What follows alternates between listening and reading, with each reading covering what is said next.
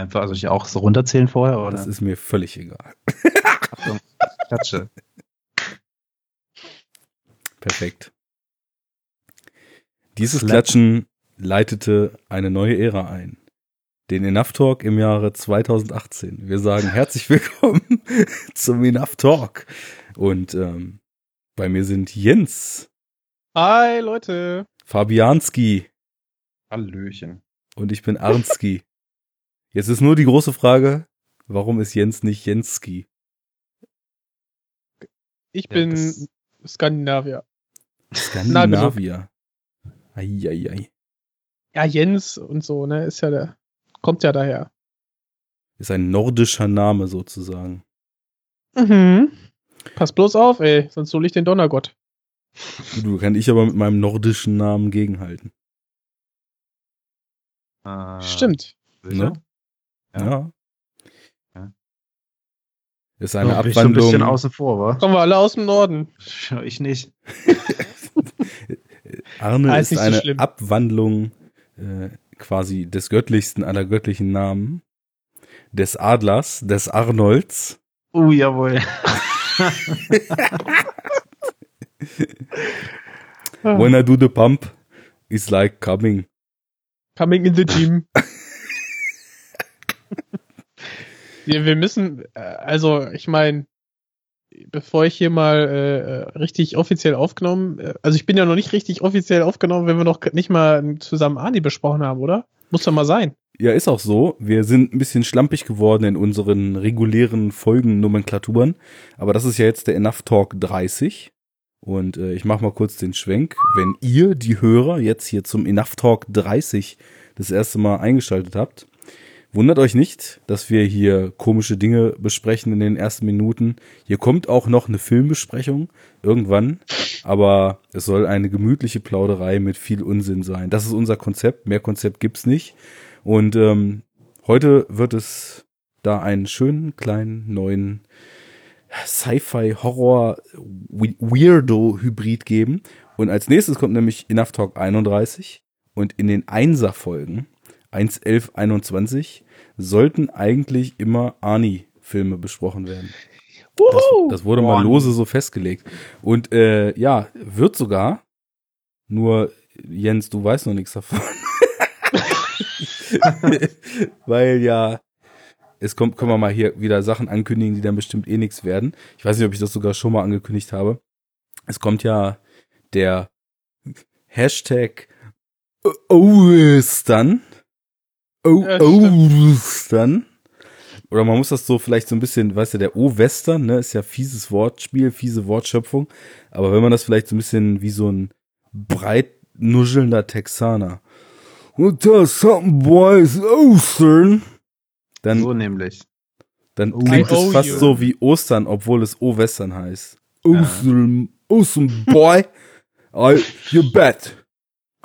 Eigentlich I- musst du noch bet so, so Kautabak in die Backe äh, äh, stopfen. Ja, zum Beispiel. Naja, gut, also da soll zumindest äh, der, ja, ist es, ist es ein Neo-Western? The Last Stand mit Arnold? Mhm. Boah, Ach, nee. habe ich noch Aber- nie gesehen. Er hat einen Hut auf. Geht durch. Also ich finde, es ist schon ein Neo-Western. Und da hatte sich schon vor langer Zeit äh, der David Noack, den aufmerksame Podcast-Hörer ja auch in letzter Zeit mehrfach in der Second Unit belauschen durften oder zum Beispiel auch mit Christian und mir schon mal in der Superhero Unit. Ähm, der hatte sich da quasi angeboten, über die zwei Western des südkoreanischen Regisseurs Kim Ji-woon zu sprechen. Das sind nämlich The Last Stand und The Good, The Bad and The Weird. Und Ja. Mhm. das soll unser Ostern Awesome Boy Special werden. und äh, natürlich will ich das, also wenn ihr da Bock drauf habt, äh, natürlich auch gern mit euch und ihm machen. Ich habe das, glaube ich, auch vor Monaten schon mal irgendwo intern kommuniziert, dass wir da mal was machen wollten, aber das ist immer verschoben, ne? Wie das so ist. Ich habe Mhm. kein Memo gekriegt. Ja, dann liest doch die Memos mal. Na toll. Es werden Strafzölle erhoben auf Podcast-Teilnahme und du kriegst es nicht mit. Aber nur wenn ich importiere, oder? Ja. Ja. Ja, okay. Ja, ich exportiere ja auch. Import-Export, ne? Metallkleinteile. Ist so. Das bisschen Alu und Stahl, mein Gott. Na eben. Also wenn der, wenn der orange Clown da ernst macht, das wird noch interessant, aber ich glaube nur, der versucht sich da bei irgendwelchen Verhandlungen da auf eine bessere Position zu stellen, aber man wird sehen. Hm. Ja. Das ist etwas, was wir in unserer kleinen Runde mit unserem eingeschränkten Weltbild nicht einschätzen können. Hallo, Deswegen, sprich nur von dir. ich komme nur gleich rüber da. Durch die Leitung. Ja, also nochmal kurz jetzt hier ein bisschen Linie, ne? Äh, wir sind wieder da. Wir, es gab noch keinen Podcast 2018 von uns. Das ist aber für die Hörer überhaupt gar nicht schlimm, denn die Flimmerfreunde sind ja zurück. Und mehr braucht der geneigte Podcast-Hörer ja eigentlich sowieso nicht. Aber weil wir nicht zufrieden sind, damit den Flimmerfreunden komplett das Feld zu überlassen, machen wir jetzt einfach weiter. Und haben uns heute ein kleines Juwel rausgepickt. So. Eins, das ganz kurz, äh, ja, vor kurzem erst gefunden wurde. Kann man ja mal so ein bisschen anteasern. Wenn ihr nicht schon die Ähm, so. Beschreibung gelesen habt, also. Ja, ich versuche ja die Folgen möglichst so zu benennen, dass kein Mensch eine Ahnung hat, worum es gehen soll. Das habe ich übrigens nie verstanden, warum, aber ich finde es trotzdem witzig. es ist eine doppelbödige Verwirrungstaktik. Aber so ein Ja. dummer Affe hat's schon ein bisschen angeteased, also, hm. Man, wenn man äh, jetzt bei Twitter mir folgen würde, dann Das- äh, wird man vielleicht schon wissen, worüber man redet, aber. Das, das ist selektive Wahrnehmung, ne? Ich nenne die Folge Ein netter Affe stellt sich vor und du machst Monate später einen dummen Affen draus. I'm sorry. Ein netter Affe hat geteased. Sorry, not sorry. Genau. So, wie war das? Wir wollen ja ein bisschen Struktur reinbringen. Also, ähm, Ja, müssen wir wir nicht. wollen ja, gehen wir jetzt um Umwege äh, zum besagten Film oder? Naja, erstmal können wir vielleicht uns über die Plattform dem besagten Film nähern. Denn das ist Okay. schließlich hochgradig skandalös, was da passiert ist. Mm, Ja, die Tatsache jetzt an sich, das, man können wir nicht einfach kurz aussprechen, worum es später dann Natürlich, ich wo- geht? wollte auch eigentlich, dass ihr das tut. Also es sollte Wir jetzt hier keine ähm, Geheimhaltungsklausel geben. äh, heute, beziehungsweise nachher über den neuen Film von Alex Garland, äh, Annihilation. Und ähm, ja, wollten halt vorher nochmal die kleine Runde und den Umweg über ein nettes Netflix-Plorchen gehen, um mal so Mhm. zu schauen, was bei denen so Phase ist, da die ja momentan doch relativ, naja, sagen wir mal, irgendwie so probieren zumindest sich in gewissen Genres zu profilieren und da irgendwie auch manchmal ganz schön daneben greifen, wie Arne uns zu berichten hat. Genau. Ja. Bevor er dann jetzt ausholt, um äh, einen gewissen Film zu besprechen, der dann zu Auslöschung, der deutsche Titel, überlenken ähm, sollte, äh, haben wir gesagt, so, jetzt nehmen wir ganz schnell auf. Genau, dass Und hier jetzt kein schon. Wort verloren geht. Ähm, wer vielleicht schon länger dabei ist, äh, erinnert sich, ich habe ja Anfang letzten Jahres auch mal mit Christian, das war so ein bisschen aus unserem Jahresrückblick entsprungen, diese Netflix-Sendung gemacht, wo wir uns tatsächlich irgendwie mal über die Plattform ausgetauscht haben, mal überlegt haben, was passiert da eigentlich gerade? Wo wollen die, glaube ich, hin? Wo kommen die eigentlich her? Weil es ist ja schon wirklich so, dass die Marktmacht äh, von Netflix, glaube ich, immer krasser wächst und ähm, im Vergleich zu dem, was die ursprünglich mal waren, irgendwie ursprünglich DVD-Verleih und dann Streamingdienst mit möglichst äh, großen Teilen dieses DVD-Angebots dann auch gespiegelt so. Ähm, das hat sich ja ziemlich verschoben. Und äh, mittlerweile, wenn du dich auf Netflix einloggst, was ich immer weniger tue und oder einfach nur so, wenn ich weiß, irgendwas ist da, was ich sehen will, dann so ganz selektiv so drauf, gar nicht zu spammen lassen und äh, direkt auswählen, was ich gucken will und gucken. Aber du wirst halt nur noch mit Netflix Originals zugeschissen. Und ich weiß nicht, wie eure über oder euer Überblick, was da so geht und was da vor allem so in den letzten anderthalb Jahren passiert ist, eigentlich ist. Deswegen äh, würde ich euch vielleicht erstmal den Vortritt machen, ob ihr euch mit diesem Phänomen Netflix Original mal genauer auseinandergesetzt habt. Hm. Naja, nicht so richtig. Ähm, beziehungsweise erstmal kann ich deinen Eindruck, den du angeteased hast, äh, bestätigen, dass Netflix ähm, hier und da die Spitzen der, des Eisberges, die ich dann interessant finde, die gucke ich dann ganz gerne. Und das sind aber dann eben nicht die Original, äh, nicht die Netflix Originals, üblicherweise. Und boah, also so richtig geguckt ähm, habe ich, glaube ich, kein einziges Netflix Original. Ähm, Doch, klar. Stranger Things hast du gesehen? Nein. Bitte was? Okay. Immer noch nicht. So. also ich okay. habe ich habe Love die erste Staffel angefangen. Die war ganz ganz lustig. Ja.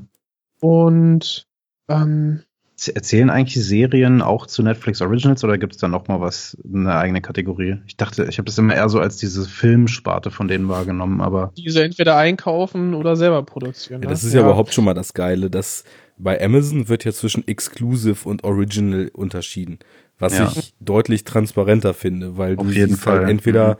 Hat Amazon das wirklich über die Amazon Studios produziert oder ist das halt einfach exklusiv, ist, ist Amazon nur Distributor? Und Netflix ja. knallt ja einfach gnadenlos auf alles und so zum Beispiel ja auch jetzt auf Annihilation, wo sie gar nichts mit zu tun gehabt haben und dann einfach auf Filmfestivals oder in irgendwelchen Hinterzimmern quasi sich die Vertriebsrechte sichern, dieses Label drauf. Und genau. wo da das Netflix Original dann ist, finde ich teilweise doch ein bisschen fragwürdig eigentlich. Das ist auch im Abspann halt von, äh, von bla bla, Annihilation gesehen. Äh, und habe mich auch gewundert, ich so, hä, Moment mal. Und da ist mir das dann auch erst aufgefallen, dass sie ja tatsächlich alles einfach Originals äh, nennen oder Original. Mhm. Und weil, weil das stimmt halt einfach nicht so. Das, das ist ja irgendwie. Das war halt ein Paramount-Film, ne?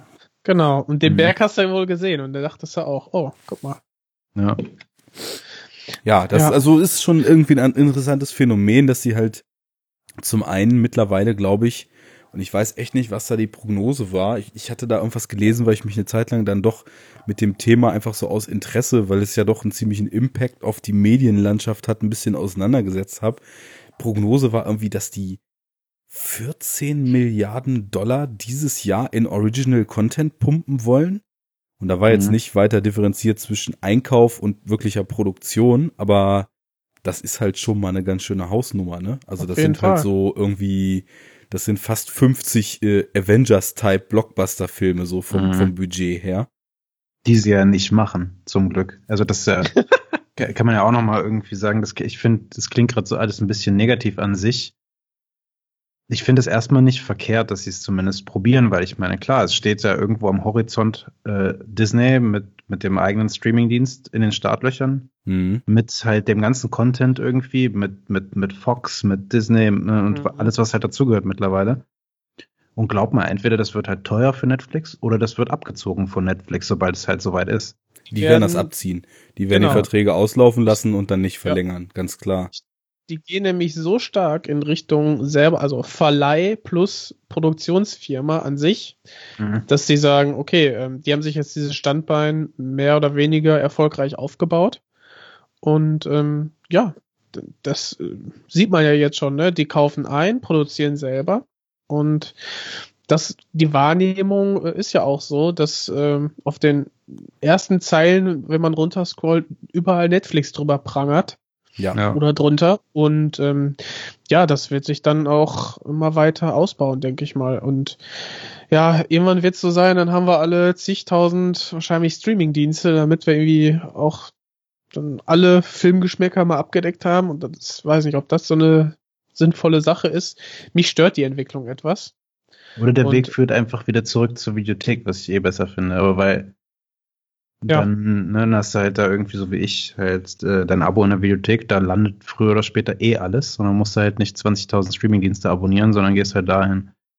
Aber ähm, ich glaube, das ist utopisch. Also es sei denn, es gibt eine Videothek, die USB-Sticks ja. verleiht, weil äh, wir so als, als Filmfreunde sind ja überhaupt, also gut, wenn du Konsolenzocker bist, dann hast du das bei dieser Gener Konsolgeneration vielleicht noch dabei, aber extrem viele Leute haben ja schon nicht mal mehr ein physisches Abspielmedium sondern gucken halt Mhm. einfach alles komplett im Stream. Und die, die noch eins haben, die haben halt noch von vor 15 Jahren ihren DVD-Player dastehen, aber die können halt auch keine Blu-ray und erst, erst recht keine UHD abspielen. Ja, Und- aber es stehen so viele Playstations überall rum. Also Mhm. selbst auch so bei Leuten, die jetzt nicht irgendwie Zocker sind, so die haben dann auch trotzdem mal eine Playstation und weiß nicht so. Ja, aber doch, so, doch nicht bei Karl-Heinz und Anneliese in der Schrankwand. Ja, gut, das nicht. Das stimmt schon.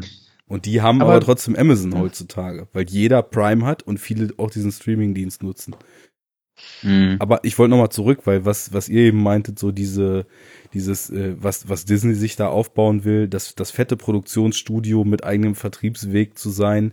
Äh, ich glaube, genau das ist die Strategie, die Netflix schon seit zwei, drei Jahren fährt, so, ne, seit die schon Ja. das viele Geld da reinpumpen. Die wollen Ja, halt, das ist ja aber trotzdem, glaube ich, eine Reaktion, weil diese Disney-Sache steht ja auch seitdem schon irgendwie am Horizont. Disney droht ja schon seit mehreren Jahren quasi. Aber ich glaube, also Netflix, die, so in diesem Shift, ne, dass die erst haben die ja wirklich versucht, so extrem viele Filme im Angebot zu haben. Und das macht mittlerweile ja zum Beispiel Amazon. Also selbst Mhm. das deutsche Prime ist ja mittlerweile, was Filme betrifft, ich glaube, ohne Übertreibung, äh, die haben wahrscheinlich die 50-fache Menge von dem, was Netflix hat. Und auch richtig viele gute, auch richtig aktuelle Sachen, die halt auch Leute sehen wollen, ne? Und nicht nur so günstig eingekauftes Zeug. Und das sind, glaube ich, so verschiedene Marschrichtungen, weil ich glaube, Netflix will irgendwann das sein, was der Otto Normalverbraucher und nicht der Filmgeek dann als alleinige Medienquelle braucht. So, du holst dir Netflix und die produzieren Serien, die produzieren Filme, die produzieren Dokus, die produzieren mittlerweile auch irgendwelche Game-Shows und Reality-Kram. Ich, also es setzt sich zwar irgendwie nicht so richtig durch, aber es gab doch diese komische Beast, was weiß ich, Sendung da mit Stallone, die dann auch Mhm. international abging und äh, die produzieren Stand-up-Comedy und Der Beastmaster, ja. Beastmaster ja, stimmt, Stand-up genau. auch. äh, Stand-up haben sie sich ja quasi im Laufe von 2016, 17 den kompletten äh, Comedy-Special ähm, Markt quasi untern, untern äh, Nagel gerissen. Also so, es gab ja früher mal so diese Stand-up-Specials, die irgendwie auf den Cable Networks so das mega Highlight waren, wenn dann so einmal im Jahr oder alle zwei Jahre irgend so ein fetter äh, Comedian so sein neues Special gemacht hat. Und das haut Netflix halt auch alle zwei Wochen von irgendwem irgendwas Neues raus. Also da gibt's auch coole Artikel zu, dass sie diesen Markt halt komplett gekonkert haben. Und ich glaube, wo du das so gerade sagst, muss ich meine äh, anfängliche äh, ähm, These, glaube ich, negieren, weil ja, ich habe die Dave Chappelle Sachen geguckt, die übrigens super sind. ja, ja, ich habe mich auch sehr gefreut, von ihm mal wieder was zu sehen, muss ich sagen. Auf jeden Fall. Guck's dir an, du wirst begeistert sein. Und Okja habe ich jetzt dann auch mal nachgeholt. Mhm. Und äh, der gefiel mir auch ganz gut. Ja, Ja, genau, aber das geht, das geht echt in so eine Richtung, die du äh, gut beschrieben hast. Ne? Die machen immer mehr selber und ähm, ja, ist vielleicht auch dann so die, die digitale Videothek für den, wie du schon sagtest, Otto-Normal äh, Verbraucher, ne?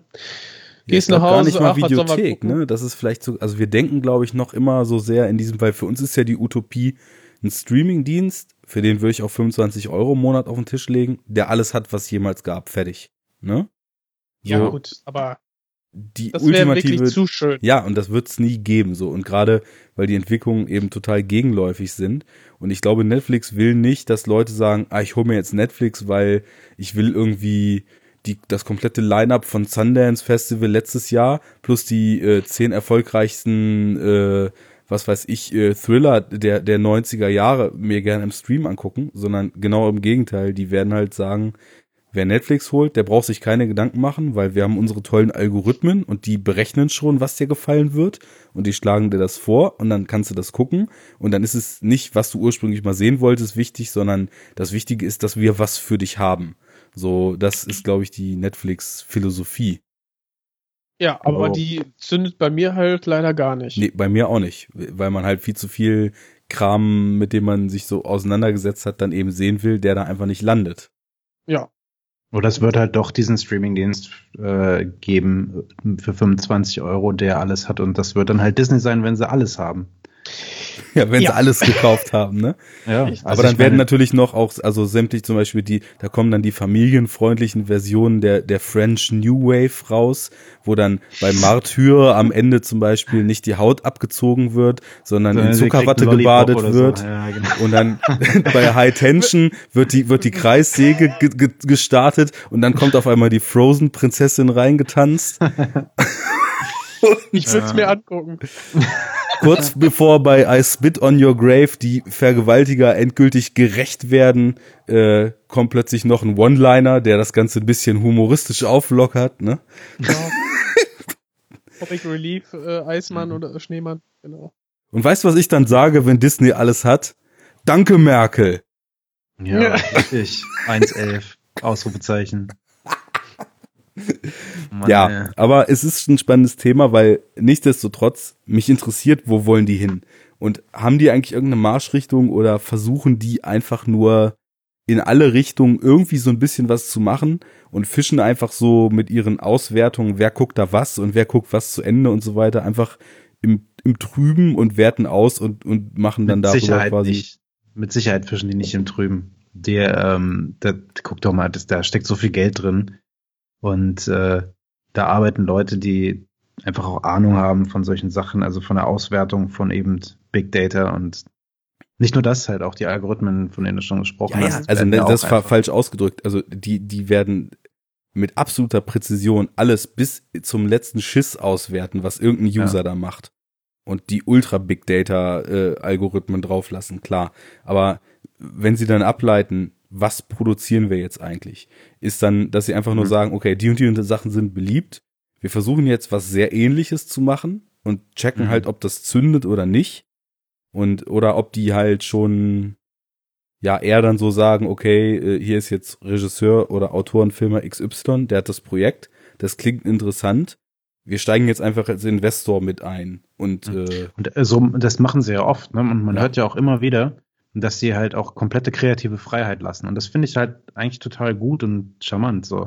jetzt hat Ähm, zum Beispiel auch bei Sense 8, dieser Wachowski-Serie, die ich Ja. richtig abfeiere, hat das halt auch einfach zum Beispiel mal einen Effekt gehabt. Sowas hätten die woanders halt einfach nicht machen dürfen.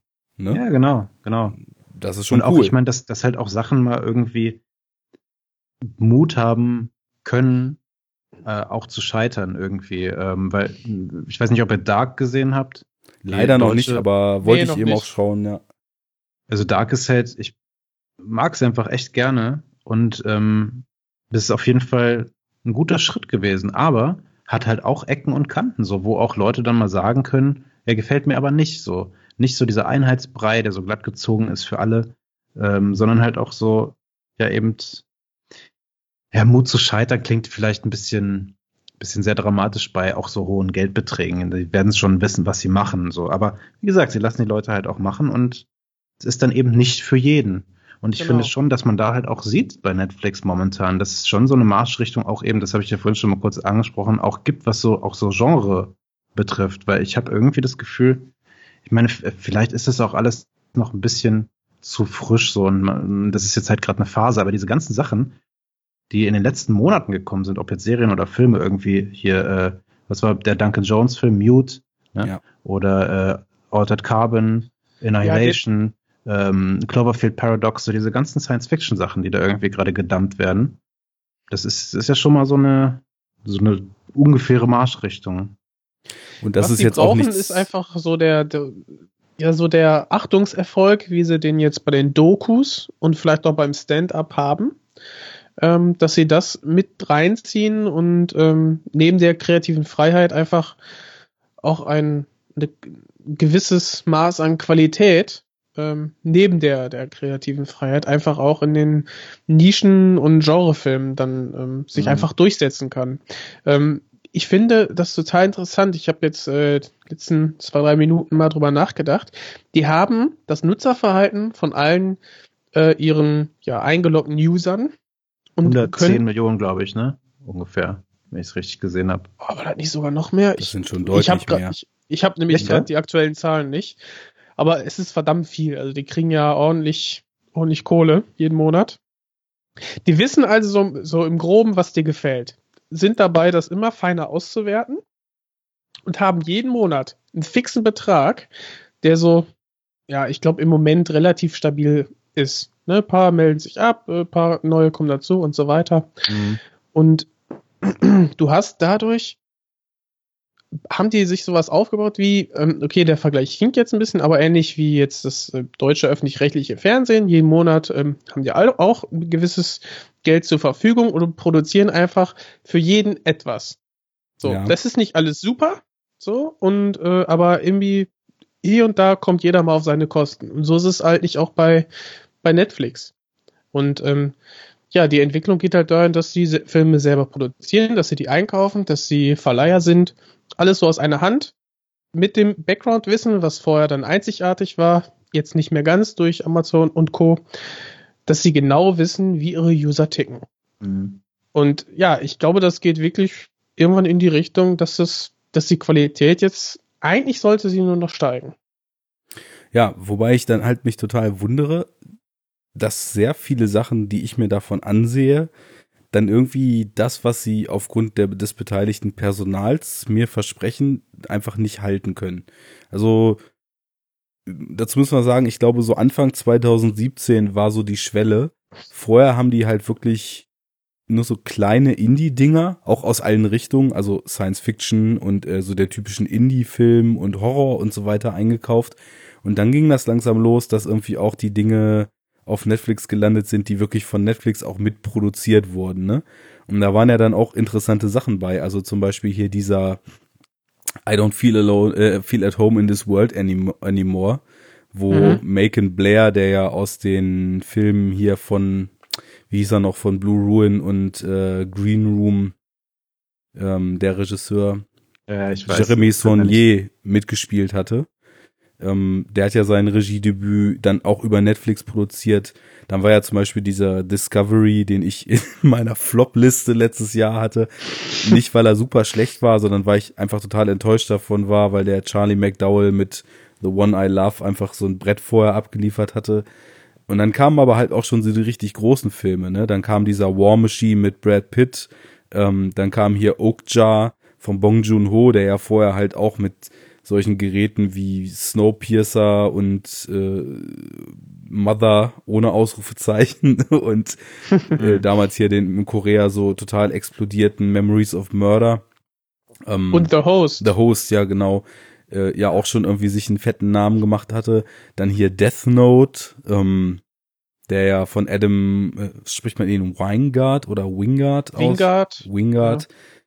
Der hatte ja auch irgendwie mit äh, The Guest den totalen, ja sagen wir mal, Genre, Genre-Erfolg so, ne? Und die holt sie, so geht das dann halt weiter. Und dann kommt halt ein David Ayer mit Bright, dann kommt ein äh, Duncan Jones mit Mute und so weiter und so fort. Also da sind schon, oder hier vorher The Meyerowitz Stories, hier Noah Baumbach, äh, total Indie-Geschichte auf den Spuren, war auch in meiner Flop-Liste, ja, von, von Woody Allen da ist schon eine Bandbreite drin und die holen sich halt auch krasse Leute. Aber ich habe bis jetzt immer das Gefühl gehabt, die Filme von diesen Leuten auf Netflix sind nicht so gut wie die Filme, die sie vorher für Studios gemacht haben.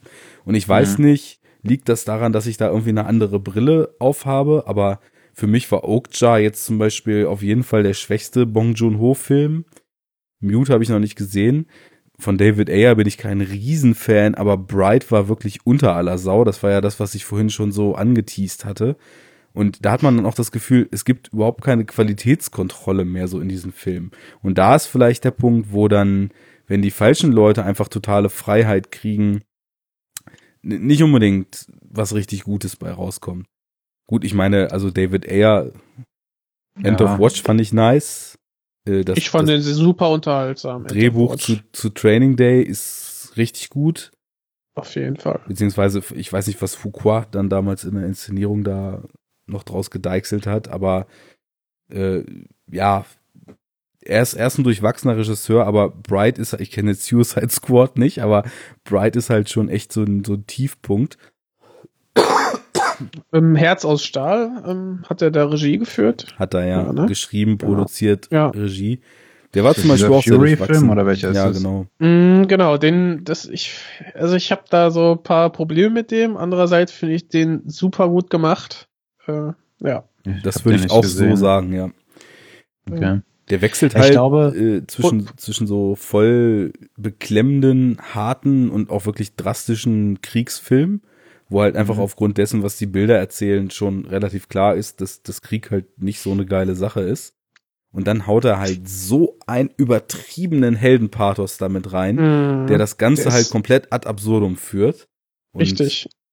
und dann schwierig. pumpt er noch so heldenhafte Musik und und teilweise so total über kandidelte Musik, die so sehr an, weiß ich nicht, ich habe da damals Command Conquer äh, ja, gespielt ja, oder klar. so, die, das sehr stark daran erinnert, dass das wird dann, geht dann fast so in so einen Comic, so, so ein bisschen absurde Comic-Richtung fast teilweise, weil es so überzogen ist.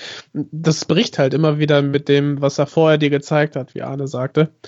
Und ähm, ja, du hast dann, also ich habe dann teilweise echt Probleme, äh, mir den Film anzugucken, beziehungsweise ähm, wenn jemand den unreflektiert guckt, dann könnte der irgendwann echt so aufgepumpt da rausgehen und sagen, boah, geil, ey, voll, voll der krasse Film. Geile Action, ey. Ja, genau. so, und ähm, ich hatte, ich hatte so ein Gefühl, dass er nachträglich dann ähm, so Musik und teilweise so Effekte noch drüber gelegt hat, um daraus dann mh, hm, irgendwie den Spaß nochmal zu unterstreichen in dem Film. Und das ging halt voll nach hinten los, meiner Meinung nach. Aber der ist nicht schlecht. Das ist das Schlimme. Der ist Und eigentlich ziemlich gut gemacht. Es ist der Film, in dem ich endgültig für mich beschlossen habe, dass wenn der, ja, ich weiß, was du sagen willst. Wenn der richtige, wenn der richtige äh, Moment kommt, dass ein Shia LaBeouf unfassbar Shia gut LaBeouf. sein kann. Also wie krass der spielt in dem Film, hat mich ganz schön umgehauen, muss ich sagen. Ja. Mhm. Ja. Ich habe auch nie ein Problem mit dem gehabt, ehrlich gesagt. Der, ich, ähm, ich mag den. Ich, also es gibt auch, glaube ich, klar, es gibt schlechte Filme mit ihm, irgendwie so Transformers und auch Eagle Eye und so, das sind halt Kackfilme. Aber er ist trotzdem irgendwie witzig so. Ich, ich mag den, ich finde ihn sympathisch, auch wenn er ein Weirdo ist. Ja, das aber finde ich super geil. Hat er immer so den, den Hyperaktiven raushängen. Also immer so diese hyperaktiven Charaktere gespielt und da macht er mal was anderes und das steht mhm. ihm sehr gut. Ja. ja, bei Dings ja, ähm, wie war das hier, äh, der Lars von Trier-Film, äh, Nymphomaniac, ne? Mhm. Da ist er auch einfach komplett absurd irgendwie. Und ich glaube, da ist er auch so ein bisschen fehl am Platz, aber irgendwie gefällt er mir da trotzdem, keine Ahnung. Ich, ich mag den. Ja, also ich mag ist ein cooler auch. Typ, definitiv. Äh, macht halt irgendwie geile Sachen. Schaut an den Spätfilm, ne? Was macht eigentlich Shia LaBeouf? genau. Und äh, aber in dem Film, also es ist wirklich auf so Just einer ganz do it. auf so einer ganz ernsthaften, krass bewegenden Ebene, wie er allein nur über seine Augen so diese Gebrochenheit, die so jemand, der da irgendwie im, im Krieg seit Monaten in so einem Panzer rumfährt und, und jede Sekunde halt fürchtet, gleich zerfetzt zu werden, wie wir das so transportiert, das hat wirklich mhm. echt mich ziemlich ich glaub, beeindruckt. Ich werd, also ich möchte euch jetzt nicht einen Spaß verderben, ich werde den Film, glaube ich, trotzdem niemals gucken, weil ich einfach null Interesse daran habe. Aber ähm, nochmal ganz kurz zurück, sorry. ähm, der, was du meintest, äh, ja, äh, mit den, dass die Qualität dieser Filme halt irgendwie so durchwachsen ist, könnte man mal glaube ich, so subsumieren. Aber äh, ich, ich glaube, dass der, der, viele davon sind ja tatsächlich auch so gescheiterte Großproduktionen. Das kann ne? sein. das ja. ist also jetzt bei der der Mute zum Beispiel, der Duncan Jones Film, ich glaube, das ist zum Beispiel einer, der nicht halt, also der, der schon mit einer Kinoauswertung im Hinterkopf produziert wurde, genauso halt auch Annihilation. Wobei Annihilation würde ich da jetzt nochmal rausnehmen, da kommen wir ja gleich zu. Ähm, also was gab es auch schon öfter, zum Beispiel ähm, eines der früheren Netflix Originals war zum Beispiel so ein Science-Fiction-Film, der hieß Spectral. Da ist, das war ja, so ein Sci-Fi-Actioner. Da ist, der, der war, glaube ich, auch von Paramount ursprünglich produziert und die waren schon richtig weit. Und dann haben sie halt den Film irgendwie, weil keiner mehr dran geglaubt hat, gedroppt. Und dann hat Netflix den halt weiter produziert und es ist halt so ein okayer Sci-Fi-Fantasy-Actioner, wo irgendwie so ein Special SWAT-Team in irgendeiner von Krieg zerfetzten Ruinenstadt gegen irgendwelche Geister kämpft. Und mhm. äh, oh Gott. Also Final Fantasy. Das äh, ja schrecklich an. Wie hieß der nochmal? The Spirits Within oder so? Ja. War doch auch irgendwie sowas, äh, wo die gegen irgendwelche komischen Geisterwesen da kämpfen. Der erste voll animierte Film, den ich gesehen habe. Ja, ähm, ich glaube, meine auch. Ich fand den auch damals Äh, ganz okay, ehrlich Personen. gesagt, aber ich glaube, ich glaube, der taugt irgendwie nichts. Ich habe den halt nur einmal gesehen, das war halt vor 20 Jahren fast. Äh, Also ausgenommen Toy Story und so, ne? Aber ja, da haben Ja, sie ja, halt klar, Menschen animiert und das war irgendwie. hm. Ja, das sollte der erste voll animierte Realfilm sein, ne? Und dann Mhm. kam noch mal irgendwie danach das nächste große Ding in der Richtung, wo sie, das war doch Sky Captain and the World of Tomorrow, wo quasi Hm. Schauspieler komplett vor Greenscreen den Film gedreht hatten und es gar keine Props mehr gab.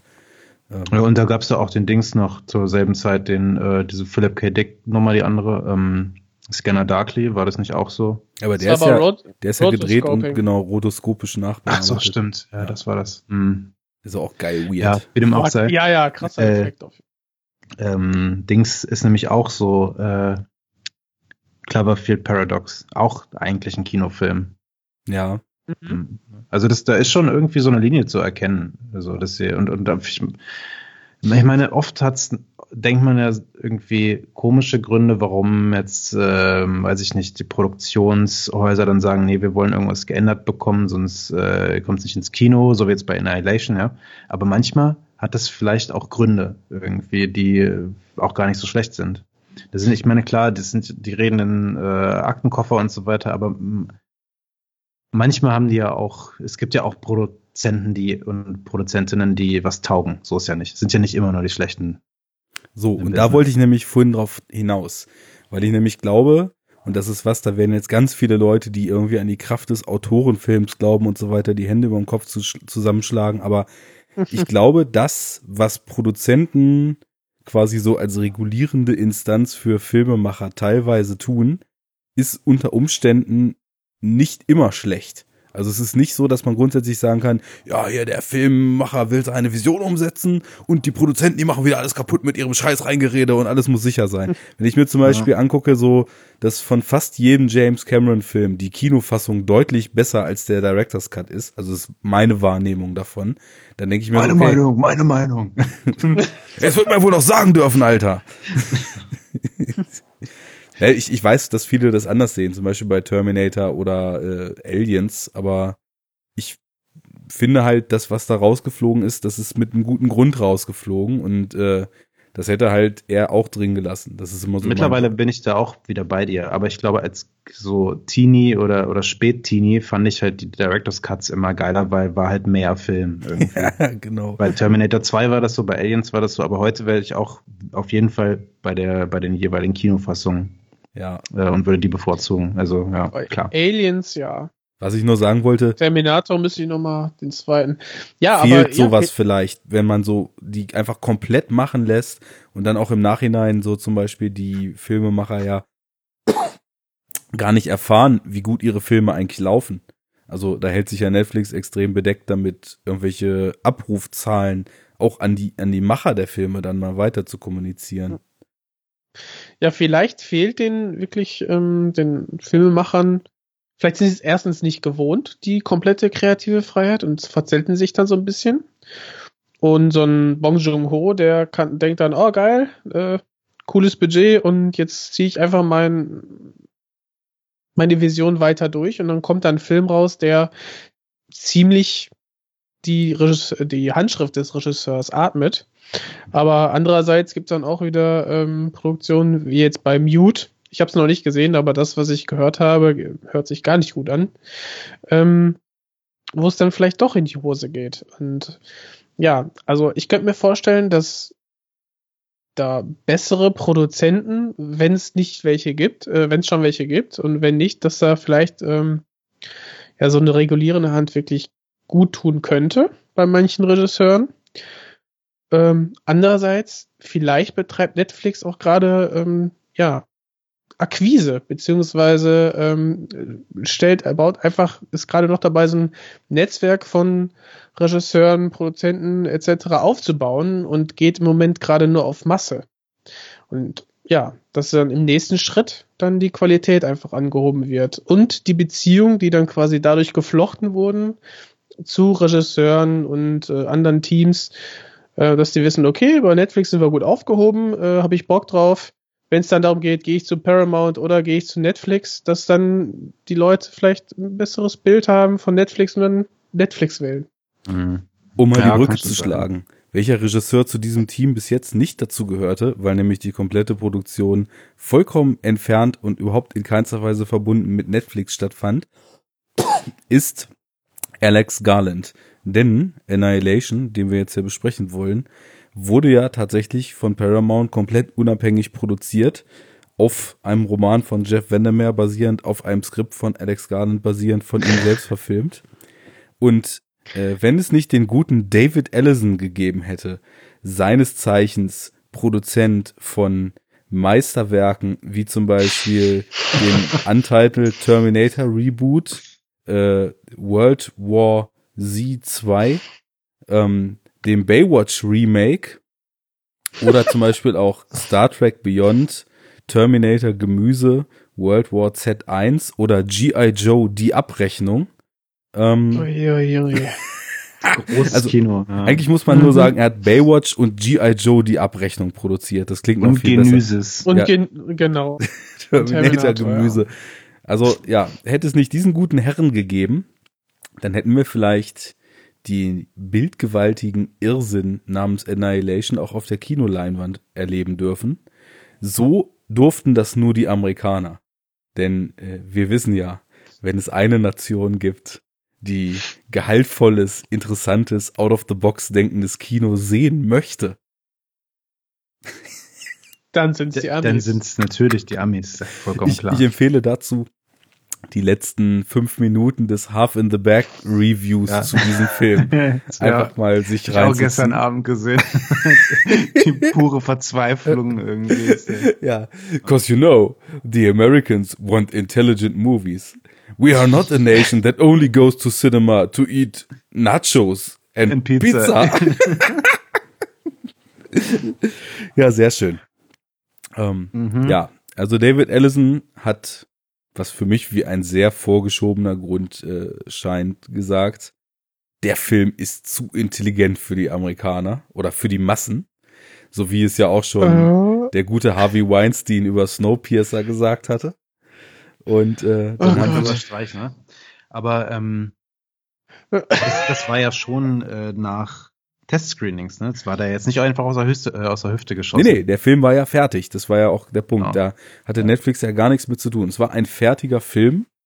Und dann wurde halt geguckt, wie vertreiben wir den. Und Und dann gegen den ganzen Verleihern und den Produzenten die Pumpe, oder? Scheiße, was machen wir? Und dann kam Netflix ins Spiel. Habt ihr die Zahlen? Wie viel Netflix hingelegt hat? nee, Wann das Keine Ahnung. Ich glaube, 20 das Budget, Mille? Das Budget an sich war so 60 oder sowas, ne? Also 60 Aber ich hab- ich Millionen, hab- glaube ich, Produktionskosten ungefähr. Oh, ich habe 40 gelesen. Ja, okay. Ah, echt? Okay. Vielleicht liege ich auch falsch. Ich hatte das irgendwie vor einigen Monaten mal gelesen. Aber ich habe nochmal nachgeguckt übrigens. Die Zahlen der Netflix-User sind tatsächlich 110 oder 115 Millionen. ich habe es auch verpeilt. Ich hatte irgendwie dieses in 250 Ländern, da hatte ich diese 250 im Kopf und deswegen dachte ich 250 Millionen User.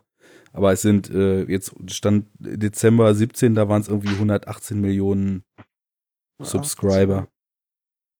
Also so überlegen, ne? Ey, jeder davon zahlt halt zwischen 10 und 15 Dollar, je nach Abo-Klasse im Monat dafür. Und natürlich Mhm. müssen sie auch eine unfassbare Serverinfrastruktur aufrechterhalten, aber da kommt halt auch echt mal Asche rein, ne? Ja, auf jeden Fall. Allerdings. Da irgendwo muss das Geld ja, was sie halt rauskloppen können, auch herkommen. So ist ja nicht. Da kann man so ein äh, Annihilation schon mal schön kaufen. Ja. Ja. Hätte ich mir auch gekauft. Ja. Ja, ja und das, das haben die ja nämlich auch gemacht. Weil die haben da vielleicht irgendwie mehr das Potenzial drin gesehen. Who knows?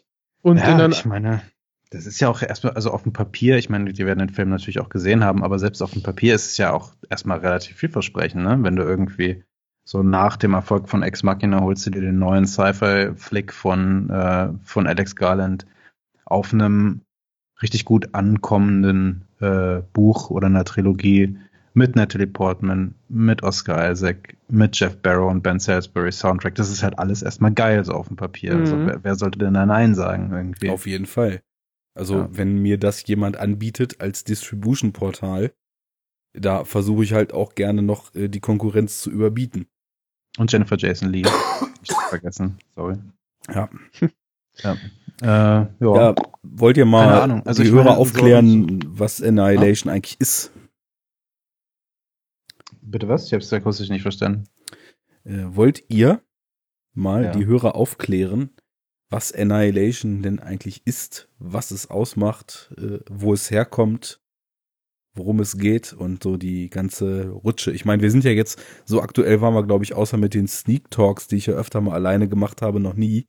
Der Film ist jetzt quasi vorgestern rausgekommen Mhm. und wir besprechen den jetzt. Da besteht ja tatsächlich trotz der universellen Netflix-Verfügbarkeit die Möglichkeit, dass irgendjemand den noch nicht gesehen hat oder vielleicht sogar nichts davon gehört. Deswegen lass uns doch mal die volle Info-Rutsche geben. Ich habe äh, nur mal kurz noch ein Anekdötchen dazu. Vorhin halt bei der Arbeit mit ein paar Kollegen gesprochen, die halt eigentlich überhaupt nicht jetzt, sagen wir mal so, filmaffin sind und halt einfach so normal konsumieren, so nebenbei, ja. Ähm, und selbst die hatten den schon gesehen, weil Hm. der halt auf Netflix äh, ganz oben aufpoppte irgendwie. Und dann so, oh, Natalie Portman, ja, den gucke ich mir mal an. Ja. Eine Also- Woche wird er jetzt hart promoted und dann ist er weg. Genau. Aber im, immerhin passiert was so. Ja. Und ich meine, das, äh, ich habe das auch irgendwo so ein Argument gelesen oder vielleicht war das auch bei Red Letter Media. Diese 110 Millionen theoretischen Views, die du irgendwie halt mit Netflix hast, die musst du auch im Kino erstmal schaffen, ne? Ist auch so, natürlich. Ja. Und diese 110 Millionen Leute, wenn Netflix einen Film so teuer einkauft, die kriegen halt auch, also ich weiß nicht, vielleicht sind die Netflix-Algorithmen so, dass wenn jemand wirklich nur Romcom guckt, dass ihm halt nicht im, im Top-Banner dann erstmal Annihilation geplackt wird. Aber ich tippe mal, ein Großteil dieser Leute wird, wenn er in dieser Woche auf Netflix, Netflix geht, ganz populär oben die Annihilation-Werbung, wo ja auch der Trailer direkt losgeht und so weiter sehen. Ja, ja. Und das ist schon mal eine Reichweite, die du da generierst. Mhm. Ja, aber dann geht das Konzept auf jeden Fall auf. Ich meine, wenn da selbst Arbeitskollegen, die eher nicht damit äh, so die Filmfans sind, den dann schon gesehen haben, ja, dann änderst du ähm, vielleicht mal das Thumbnail, ähm, wenn das dann vielleicht nicht so direkt als Trailer ähm, angepriesen wird im Banner. Mhm. Und ähm, ja, schon klickst du vielleicht drauf, wie du schon sagtest. Ah, geil, Natalie Portman ist drauf zu sehen. äh, genau. Ja. Das ist ja auch nochmal ein krasses Thema. Also das reiße ich jetzt nicht mehr voll an, weil wir verfransen uns da drin, aber dass Netflix sogar in deren Tech-Blogs, äh, die ja auch öffentlich teilweise sind, schon gezeigt haben, dass die jetzt erste, ans, an, erste in erste Richtung gehen, die Thumbnails für Filme zu individualisieren. Ja, das, das also, halt, ja, ja, jemand, definitiv. Sorry, nicht. hau rein. Ich wollte nur kurz eigentlich einwerfen, dass auf meiner App, dass ich da andere Thumbnails habe als in meiner Webansicht. ja, Kleines, kleines Funfactchen hier. Ja, Ich habe das auch bei Stranger Things gesehen. Da, hat, da gibt's irgendwie so drei, vier, fünf verschiedene Thumbnails. hm. Ja, die ändern sich Ja. auch teilweise, oder? Äh, euch auch? Ja, Ja, und ich Das weiß nicht, sein, ob das ja. schon dynamisiert ist mit den eigenen Sehgewohnheiten. Also wenn du jetzt quasi irgendwie Monster-Horror guckst, dass du dann, also viel, dass du dann das Stranger Things Thumbnail kriegst, wo am Horizont das fette Monster aus Season 2 zu sehen ist. Spoiler. Mindflow. Ich habe die nicht gesehen, aber ist ja im Trailer und auf dem Thumbnail. Ach, das also ich auch nicht gesehen. Also die, die zweite Staffel habe ich noch nicht gesehen. Ne. Ja, aber das Monster, du meinst diese Tentakel da in den Wolken, ne? Ja, die auf dem Thumbnail Ja, zu ja. sehen. Genau. Ja, aber Ist lass ja uns das geil. beiseite legen. Ja, ja. Also Annihilation. Buch mal von. Jeff Vandermeer. Ich fange jetzt einfach mal an. Ähm, ich werde noch ein paar Mal sagen, im Buch war das aber so. Aber das kommt später. ähm, Heute sind wir zu zweit. äh, das Buch selber ist von, von 2014 und hat da irgendwie, glaube ich, auch so ein paar Preise, so Nebula Awards, so Standard Science Fiction Awards sind. Also ist schon gut, wenn man die bekommt, aber hat den auch auf jeden Fall bekommen. Ist mittlerweile eine Trilogie. Und ja, 2014 ist halt echt relativ jung dafür, dass er jetzt eben oder äh, 2017 bei den Amis, nee, warte mal, wann lief denn der bei den Amis? Im Januar, glaube ich, ne? Nee, auch Drei Jahre Februar. später der schon ist erst, Film. Äh, Oder der hat zwei Wochen ja Run egal. gehabt vor dem Netflix-Drop jetzt. Ungefähr dreieinhalb Jahre nach, Mhm. äh, nach Buchrelease gibt's halt schon den Film. Das finde ich schon relativ flott auf jeden Fall. Ja. Für, jeden für ein Nischenbuch eigentlich auch, ne? Mm. Und die, ja genau, die Trilogie ist halt auch schon fertig eigentlich bei den Büchern und, und äh, Alex Garland, ich weiß gar nicht, ob ihm das gepitcht wurde oder ob er das irgendwie selber entdeckt hat. Habe ich keine Ahnung, habe ich mich jetzt auch nicht groß drüber informiert. Auf jeden Ich Fall auch. hat er es halt. Ah, okay. Äh, und zwar hat das, als er gerade in der Phase war, wo die Post-Production für Ex Machina lief. Und Ex Machina kam ja 2015 raus, das heißt, da muss wirklich äh, Annihilation, der Roman, ganz frisch gewesen sein. Da hat, und er hat es nicht namentlich benannt, aber er meinte, einer der Produzenten, mit denen er auch regelmäßig zusammenarbeitet, wäre jetzt geil, wenn es der gleiche Typ ist, der das Ding jetzt auf Netflix gedumpt hat, aber der hat ja Ex Machina nicht mitproduziert, also passt das halt nicht.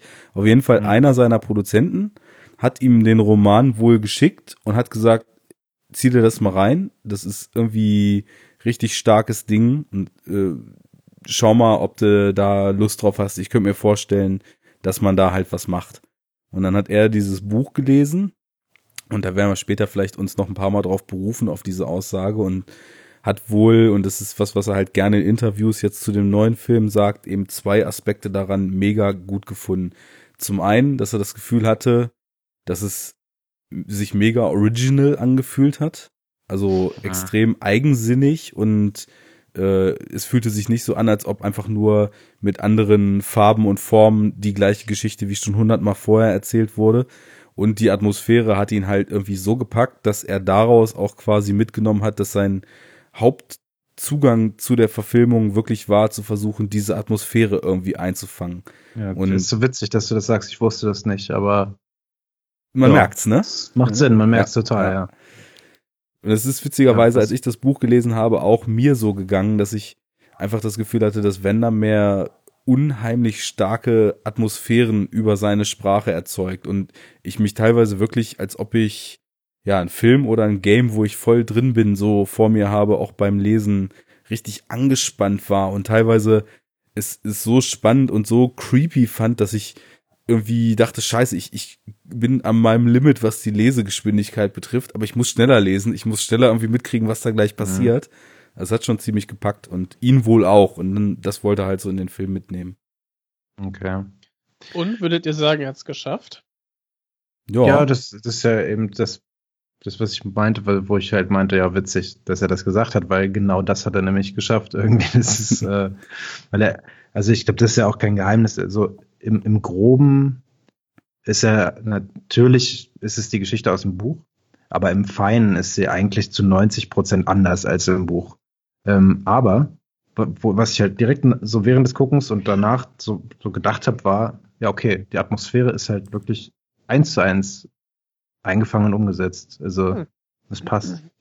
Weil ich fand, die Atmosphäre ist das Beste am Film Mhm. für mich. Ähm, jetzt, wo Arne sagte, ja, dieses Creepige, muss ich sagen, ja, in zwei Szenen, die waren ähm, spannend und ähm, ja auch ungemütlich in einer gewissen Art und Weise. Mhm. Aber ich fand nicht, dass es durchgehend war. Das Besondere am, an der Atmosphäre, muss ich sagen, war für mich diese Verbindung von eigentlich sehr, sehr eine, einer sehr schönen und verträumten, fast traumhaften Optik mit aber diesem ja, bedrückenden Gefühl, dass hier in diesem, in dieser Sphäre einfach, dass hier etwas nicht stimmt. Dass es eine sehr ähm, gefährliche und ähm, ja, vielleicht auch so lebensvernichtende ähm, ja, Atmosphäre ist, in der die sich die Menschen da gerade, eine unmenschliche Atmosphäre, in der sie sich bewegen. Ähm, sollten wir vielleicht nochmal kurz zusammenfassen, was sie da machen? Ähm, Ja, warte mal kurz. äh, kurz weil das, Film. was du gerade meintest, das ist nämlich die Creepiness an dem Buch. Es ist jetzt nicht so, dass die ganze Zeit irgendwelche krassen Monster auftauchen und man sich deswegen gruselt so. Es ist halt viel impliziter. Es ist genauso, wie du gerade gesagt hast, dass die Protagonistin im Buch halt nur The Biologist, also die Namensgebung, die haben sie jetzt Mhm. für den Film halt übernommen. Im Buch ist es nur The Biologist, The, äh, the Psychologist und so weiter.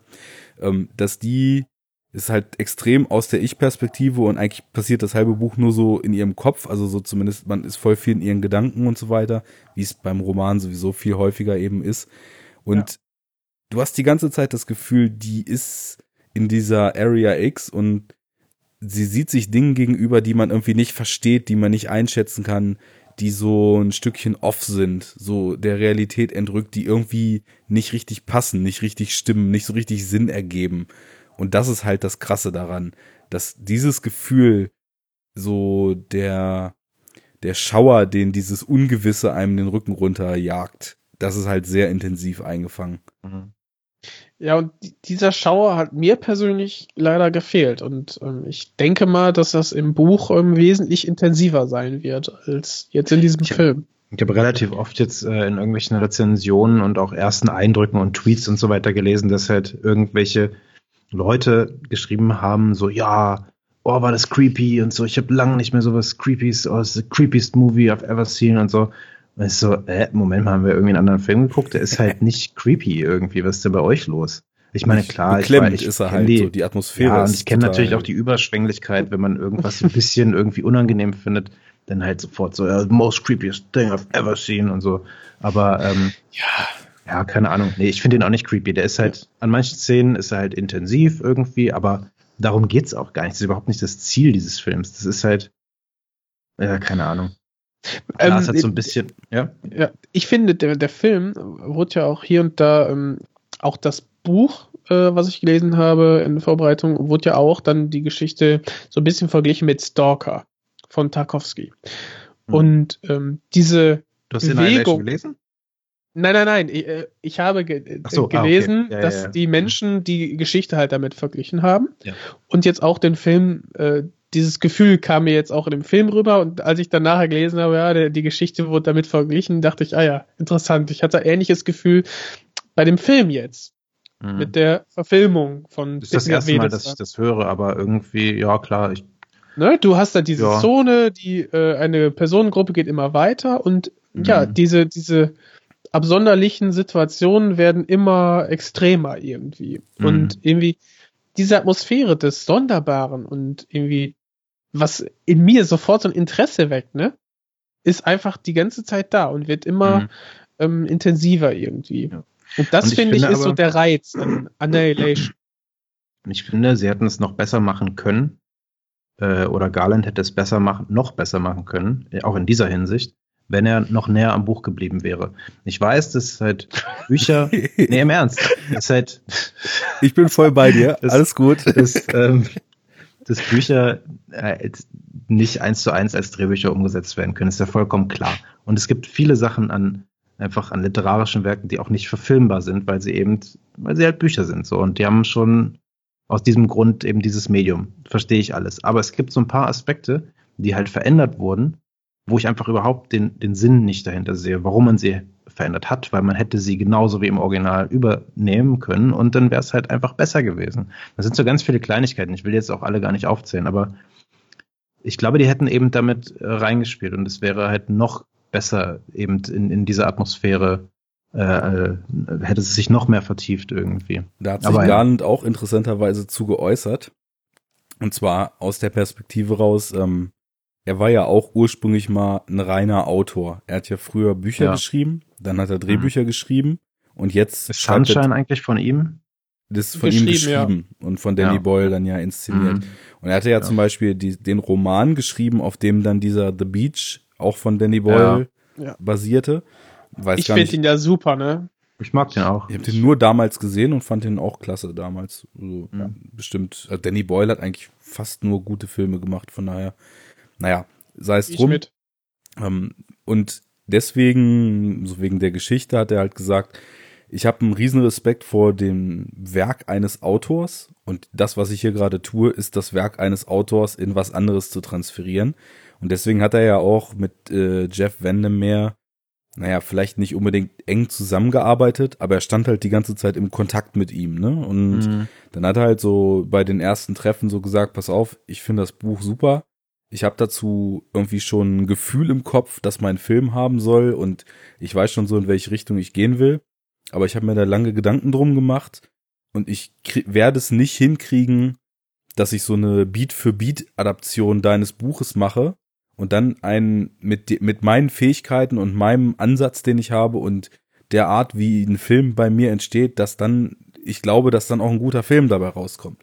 Und dann meinte halt so der, der Jeff Vandermeer, alles klar, mach doch einfach, wie du denkst, und dann schauen wir mal. Und dann hat er halt, also ich meine, die Rechte waren gesichert und so weiter, das hätte halt Alex Garland alles gar nicht machen müssen. Aber mhm. dann hat er halt mehr oder weniger aus dem Gedächtnis, er hatte das Buch halt irgendwie gelesen und er hat aber das nicht mehr, er hat sich quasi nicht mehr durch das Buch durchgearbeitet, sondern er hat genau. aus seiner Erinnerung an das Buch quasi ein Drehbuch geschrieben. Mhm. Und deswegen sind halt manche Sachen irgendwie auch ziemlich anders und manche Sachen, die ich auch, sagen wir es mal so, ich, ich mag den Film, aber die ich halt einfach vermisst habe, weil sie im Buch so geil waren, ne? Ähm, mhm. Tauchen halt gar nicht auf. Und das ist alles schon sehr, sehr anders. Aber er hat halt einfach wohl versucht, sozusagen seinen Workflow so durchzuziehen, dass so wie er schreibt und so wie er auch jetzt mittlerweile inszeniert, dass er der Meinung war, er kann das auch stemmen, dass das sowas wird.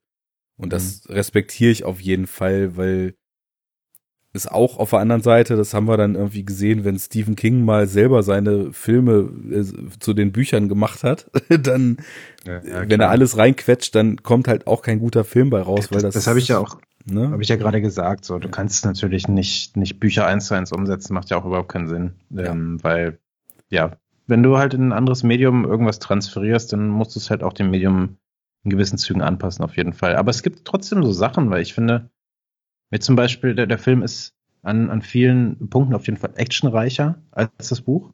Und mhm. da frage ich mich, äh, ob das sein muss. So, weil hm, ist jetzt nicht schlimm oder sowas. Der Film äh, leidet da jetzt nicht drunter, aber äh, ich meine, wenn du eh schon einen Genrefilm machst und du siehst eigentlich schon, dass halt du, du nur so ein gewisses Publikum damit erreichen wirst, ähm, und zwar nicht die Transformers-Gucker, dann brauchst du doch auch nicht irgendwie Action. Ich meine, es ist jetzt nicht übermäßig viel irgendwie, aber dieses Geballer zum Beispiel, es wird relativ viel geballert. Äh, und das im, im Buch halt nicht. Ähm, nur an einer Szene, glaube ich, wenn ich mich da richtig erinnere. Aber, also ich, ja. ich, ich finde interessant, dass, dass ihr das oder dass du das gerade so ansprichst, denn ähm, am Anfang, ähm, okay, ich reiß jetzt mal ganz kurz die Story ab. Ja, äh, mach mal. Mach mal. also nach einem Kometeneinschlag haben wir halt ähm, eine, eine Sphäre, die sich immer weiter ausbreitet, in der ähm, ja erstmal Sachen passieren, die den Menschen ähm, verborgen bleiben. Diese Zone wird dann irgendwann Zone X genannt und das Militär hat drumherum natürlich dann ein äh, ja, ein Gürtel aufgebaut, so dass dann Menschen eigentlich nicht ähm, einfach so hineingehen kann und die wird dann halt auch untersucht. Und zwar vom Militär selber und von diesen Aktionen ähm, kriegt die normale Menschheit erstmal nichts mit. Und ähm, da ist es so, dass alle Menschen, die in diese Zone hineingehen, nicht mehr wieder hinauskommen. Bis eines Tages der Mann von, Nette, äh, von Natalie Portman, gespielt von Oscar Isaac, dann doch wieder auftaucht. Und ähm, da fragen sich die äh, Militärwissenschaftler natürlich, wie das sein kann. Und ja, letztendlich geht dann, weil äh, der Mann von ihr äh, dem Tode nahe ist und äh, sich niemand erklären kann, was da gerade mit ihm passiert, ähm, ja, geht Natalie Portman mit einer Forscherinnengruppe ebenfalls auf Expedition in diese Zone und ja, diese Expedition begleiten wir dann quasi. Denn das Ziel ist es, den äh, Meteoriteneinschlagspunkt zu erreichen, um so ja alle Fragen, die die Menschheit oder eben das Militär da eben hat, äh, auf den Grund zu gehen. Kann man Wichtig wäre noch äh, zu sagen, dass sie Biologin ist irgendwie. Also, dass sie jetzt nicht einfach als Zivilistin da reinstolpert, weil ihr Mann da irgendwie drin war. Äh, genau, und sie hat ja. natürlich auch einen Militär-Background, äh, genau. weshalb das überhaupt erstmal möglich ist. Ja, ja. ja, Also im Prinzip diese Frauengruppe bestehend aus fünf Frauen, das sind ja alles Spezialisten. Sie ist ja Psychologin, Jennifer Jason Lee war die Psychologin, dann haben wir noch haben wir denn noch gehabt? Äh, Eine Chemik Physikerin. Paramedic, genau. Physikerin, Paramedic, Biologin, Psychologin und äh, irgendwie Geomorphologin oder sowas. Ich bin mir nicht ah, ganz sicher. Irgendwie sowas. Biologin, glaube ich, ja. Äh, auch witzig, dass die Berufe geändert wurden. Im, Im Buch sind es andere. Ähm, Mhm. Macht auch Sinn, so weil äh, durch gewisse andere Veränderungen brauchst du gewisse Charaktere nicht mehr in dieser Funktion. Also es gab zum Beispiel eine Linguistin im Ja. Buch. Die brauchst du halt nicht im Film, weil, weil diese Sachen eben ein bisschen geändert wurden. Mhm. Ähm, ja. Schade auch eigentlich, aber äh, das wäre so eine Sache von denen, auf die ich hätte auch, also auf die man gut verzichten kann, weil sie, glaube ich, relativ schwer zu verfilmen sind, äh, die Sachen mit der Linguistin. Aber ja, äh, da- das war auch das Erste, was mir so aufgefallen ist. Nee, das allererste war, dass der Film halt mit diesem Meteoriteneinschlag anfängt. Und das ist eigentlich so ein Major Twist irgendwie im, wenn ich mich richtig erinnere, im Buch. Das wird eigentlich relativ spät in der Trilogie, glaube ich, sogar erst er erwähnt, dass es halt so ein Meteor gab. Oder? Man muss ja auch im Kopf Ja. behalten, als Garland das Drehbuch zu dem Film hier geschrieben hat und die Pre-Production und dann auch die Produktion losging, hat Wendemir die Trilogie überhaupt noch nicht fertig gehabt und hat, glaube ich, sogar Ja. am zweiten Teil noch geschrieben.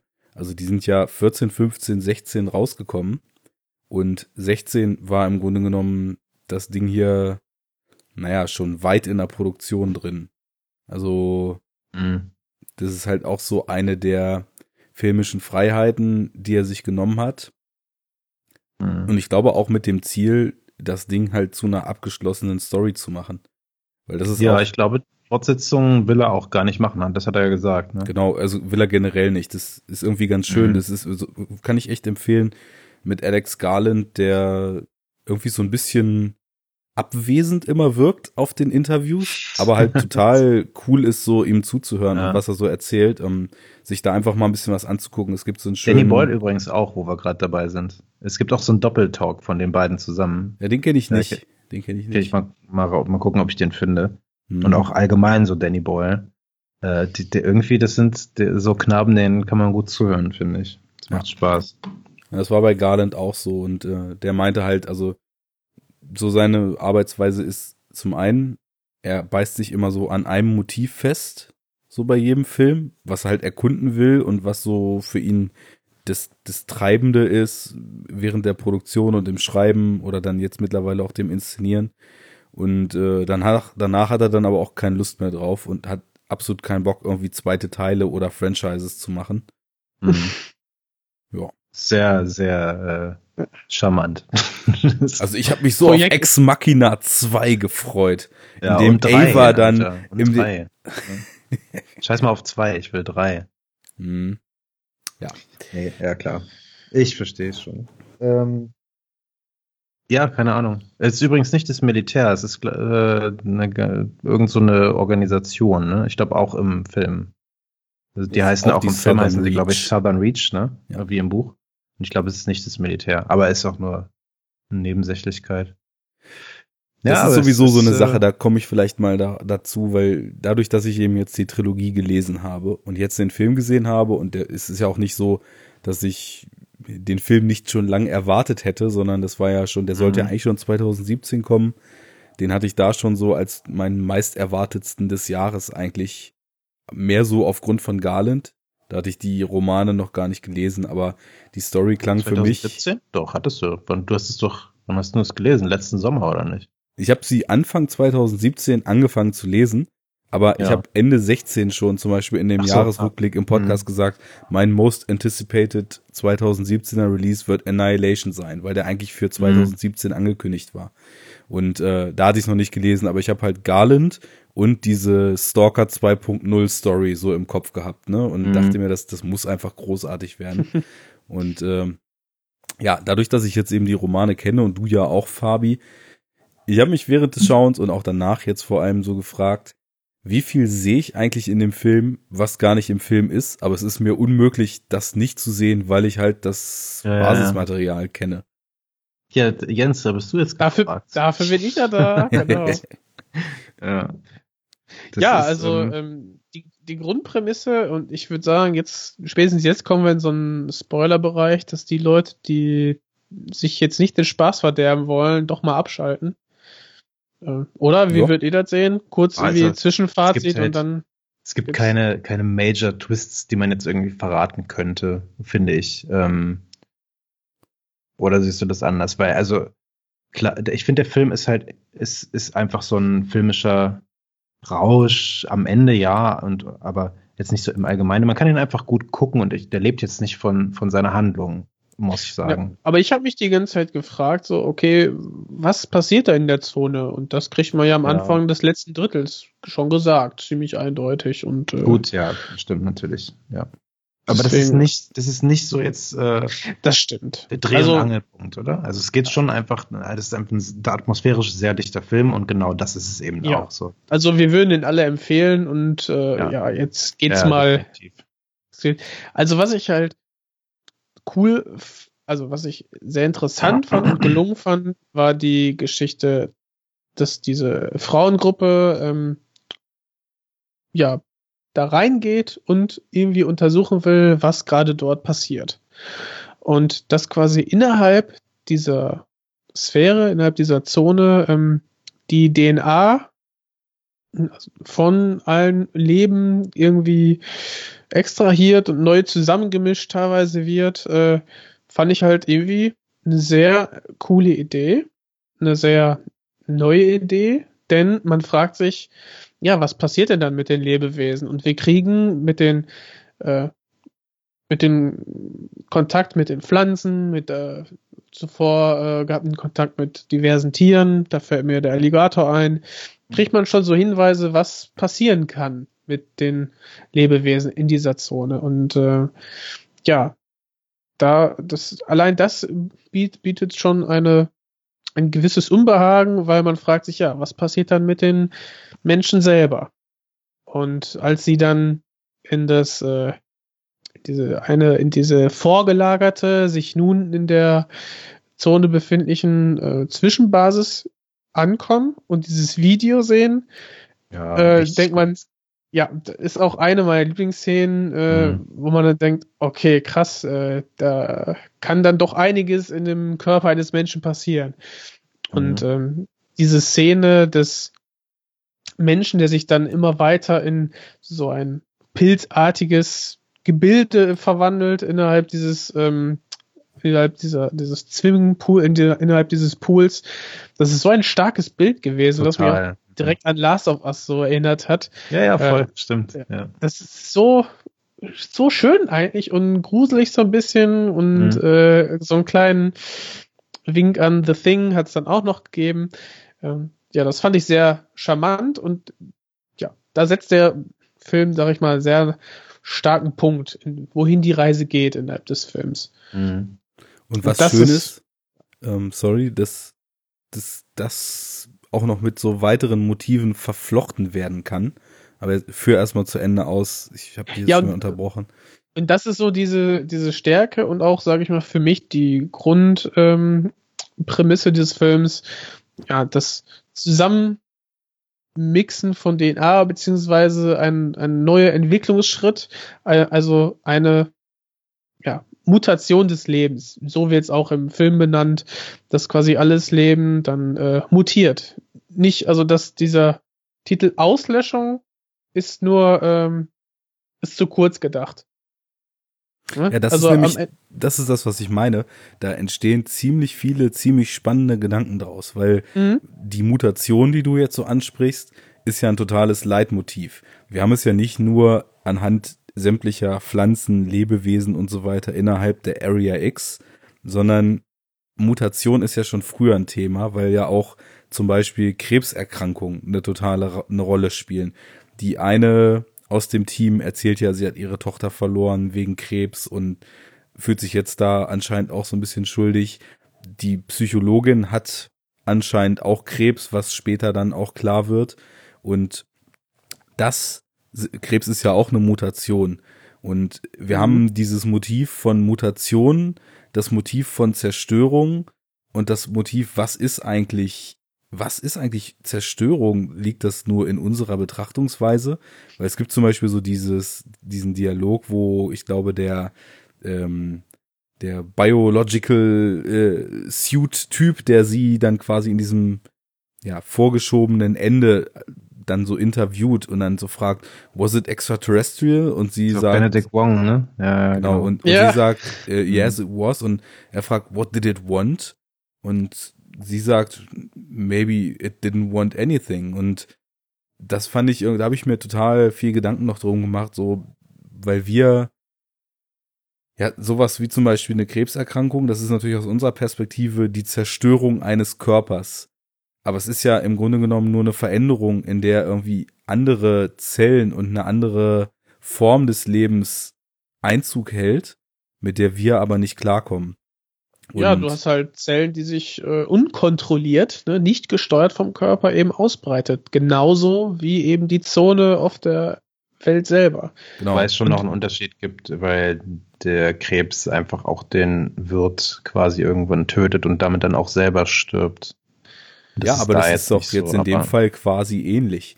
Also ich meine, oh, ich weiß nicht. Wenn jetzt zum Beispiel. Wir können ja sagen Tumor und dann sind wir auf der sicheren Seite, weil Krebs ist ja nur der malige Tumor im Prinzip, der quasi, wo es keine Grenzschicht gibt zwischen dem Befallenen und den ähm, äh, reinen Körperzellen. Ne? Der frisst sich ja so durch, ohne Grenze. Und mhm. beim wenigen ist es ja so, dass du einen Klumpen hast, den du aber extrahieren könntest. Mhm. Mhm. Und vorsichtig bist mir fällt das auch ein bisschen schwer, das, was ich meine, so in Worte zu fassen, weil, glaube ich, so wie vieles in dem Film ist das eher so ein diffuses Gefühl, was ich dazu habe. Aber naja, ich meine, wir haben hier jetzt durch den Anfang oder durch die Eröffnungssequenz klar festgelegt, irgendwas Außerirdisches, was auf die Erde kommt, was das, was es vorfindet, verändert, mhm. irgendwelche Hybride bildet, ähm, Lebensform assimiliert, Lebensformen nachbildet und darüber imitiert. Eben, genau, so eine stetige Veränderung anstößt. Halt, sagen sie auch an der einen Stelle einfach so prismenhaft scrambled irgendwie, ne? Ja, genau.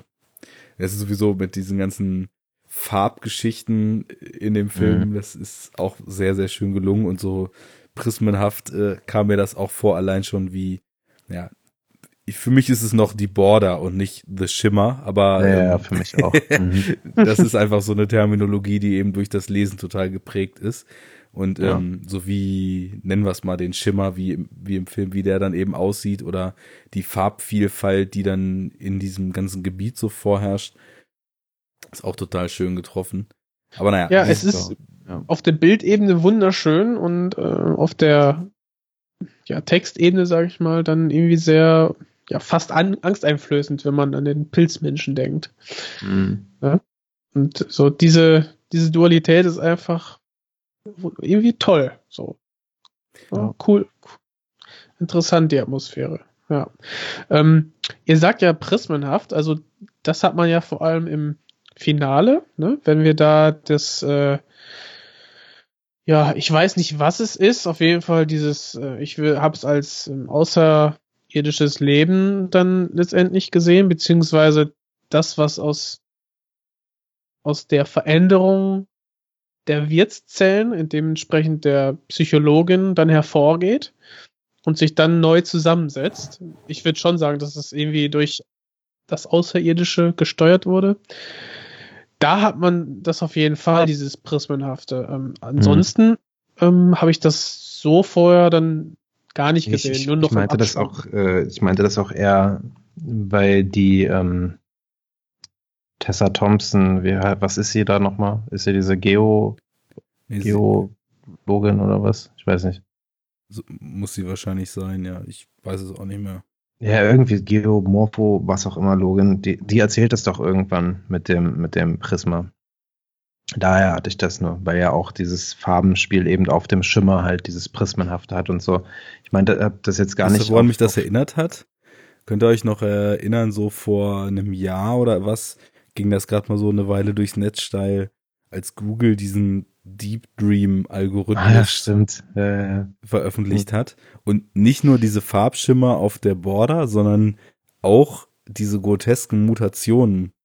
Ich habe mir nämlich jetzt im Nachgang nochmal angeguckt, weil ich hatte diese vage Assoziation damit und Deep Dream hat ja auch so ganz groteske Bilder errechnet, wo dann plötzlich so irgendwelche Katzengesichter so mehrfach wiederholt auf irgendwelchen anderen Flächen drauf waren und also einen mhm. abstrakten Scheiß. Und als dann später dieser Bär kommt, der die eine gefressen hat und quasi sich auch mit ihrer DNA gepaart hat und dann mhm auf dem Auge nochmal so einen kleinen Schädel hat, den man auch sehen kann und Mhm. mit der mit der Stimme eines Menschen schreit, was ich extrem weird fand. Das war gut, ja. Ja, ähm, da, da habe ich mich dann auch nochmal so daran erinnert gefühlt, weil an irgendwelchen Stellen, wo es gar nicht hingehört, plötzlich irgendwelche Gesichtsformen noch auf dem Gesicht auftauchten und so weiter. Und ich habe irgendwann mal so ein äh, Deep Dream Bild von diesem Dogecoin-Hund gesehen. und da ist halt irgendwie der, der war vor so einem Muster und es ist halt immer wieder dieses Hundegesicht in diesem Muster aufgetaucht, ne? Das ist das beste Meme aller Zeiten, wirklich. Dieser So, Gesichtsausdruck wow. von dem Hund, ja. Doge. Naja, Ja.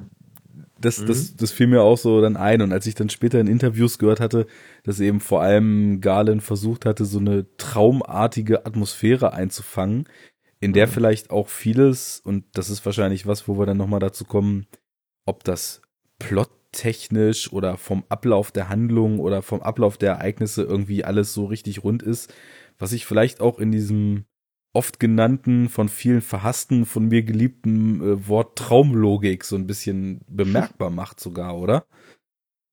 Ähm, dann lass uns das so direkt mal aufgreifen. Ja. Also, was mir als erstes da in den Sinn kommt, ist, ähm, am Anfang wird ähm, ja fest, also wird quasi äh, installiert, dass ähm, der Wiederkehrer quasi keine Erinnerung hat.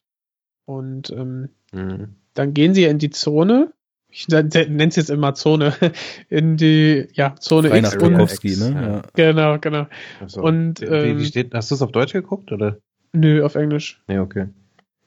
Ähm, dann gehen die halt rein und ähm, ja, wir, dann gibt's einen Schnitt und wir wissen selber nicht genau, äh, denken, ja, okay, die haben jetzt eine Nacht drin verbracht und dann sagen sie, nee, wir sind wahrscheinlich schon länger hier und ähm, ja, ich kann mich an gar nichts erinnern an gestern und so weiter, aber anscheinend sind wir länger da und wir wissen, dadurch, dass der zeitlich verschachtelt erzählt wird, dass die halt wirklich länger in der Zone waren als ähm, ursprünglich mal geplant. Mhm. Und da kriegt man schon mit, aha, okay, das ist so dieses Traumhafte, ne, was man schon aus Inception so ein bisschen kennt, dass man ähm, nach einem Schnitt äh, sich erstmal neu orientieren muss. Und äh, ja. Das, fand ist schön, dass du das so sagst, weil das Ja. war für mich unter Kenntnis des Buches nämlich zum Beispiel etwas, wo ich so einen kleinen Makel gesehen habe. Und zwar ist es nämlich so, und da müssen wir jetzt mal wieder den Vergleich ziehen. Ich mache das jetzt mal, Fabi. Ja, ist okay. Ähm, Im Buch ist es halt so, dass die Psychologin, also für alle, die uns jetzt neu hören vielleicht und nicht wissen, warum wir uns darüber so bepissen, einfach mal die Episode zu It anhören und dann äh, wisst ihr Bescheid. Es ist nämlich so, dass die Psychologin quasi den Rest des Teams über so ein Hy- Hypnoseprogramm konditioniert hat. Und dann gibt es halt so Befehle, die sie geben kann. Man müsste vielleicht sagen, wir spoilern hier auch gerade das Buch. Ja, stimmt. ist- aber nicht zu viel, bitte. Naja, zumindest gibt es da so Befehle und ähm, da ist es dann halt so, dass die auch in dem Basecamp, heißt es im Buch, eben ankommen und auch total viel Zeit vergangen ist und sie dann halt so checken, okay, sie wurden für das äh, Überqueren der Grenze, also dem Schimmer im Film, wurden sie hypnotisiert, um ja, dann auch irgendwie so eine Art Geheimhaltung, weil da kann man auch nicht überall durch, sondern da gibt es so einen speziellen Eingang, äh, um da nicht zu viel mitzukriegen. Und dann habe ich so gedacht, als der Film losging, okay, krass, die Hypnose gibt's hier also auch, als sie quasi diese Erinnerungslücke haben nach der Ankunft. Und dann wurde es aber nie wieder aufgegriffen. Und da habe ich zum Beispiel Ja. gedacht, okay, jetzt haben sie am Anfang quasi diese Hypnose-Geschichte noch mit übernommen und so ein Aspekt, der im Buch halt einfach so war und der so ein bisschen seltsame Stimmung da auch schon erzeugt. Aber das dann einfach vergessen oder warum taucht das dann später nie wieder auf? Das, Das fand ich so ein bisschen seltsam. Genau. Ja. Dass das irgendwie nachher Gut. nicht mehr so verhandelt Das ist aber, ja, aber wenn man das halt als, als Buchleser, ja, ähm, betrachtet, dann hat man natürlich halt, dann denkt man, ja, okay, also so wie du das jetzt beschrieben hast. Aber wenn man das halt äh, als Nicht-Buchleser guckt, dann kann man das doch auch einfach irgendwie als Effekt des Grenzübertritts sehen, oder Ja. nicht? Richtig, so habe ich das Ja, nämlich auch Das, gesehen. das ist doch eigentlich okay irgendwie. Auf Ja, jeden es Fall. auch, aber, ist es eu- auch. aber das, was ihr jetzt erzählt, ähm, lässt mich die Psychologin in ja, Ja. anderes Licht sehen. Das Da, da erklärt noch nämlich ganz andere zumindest Sachen.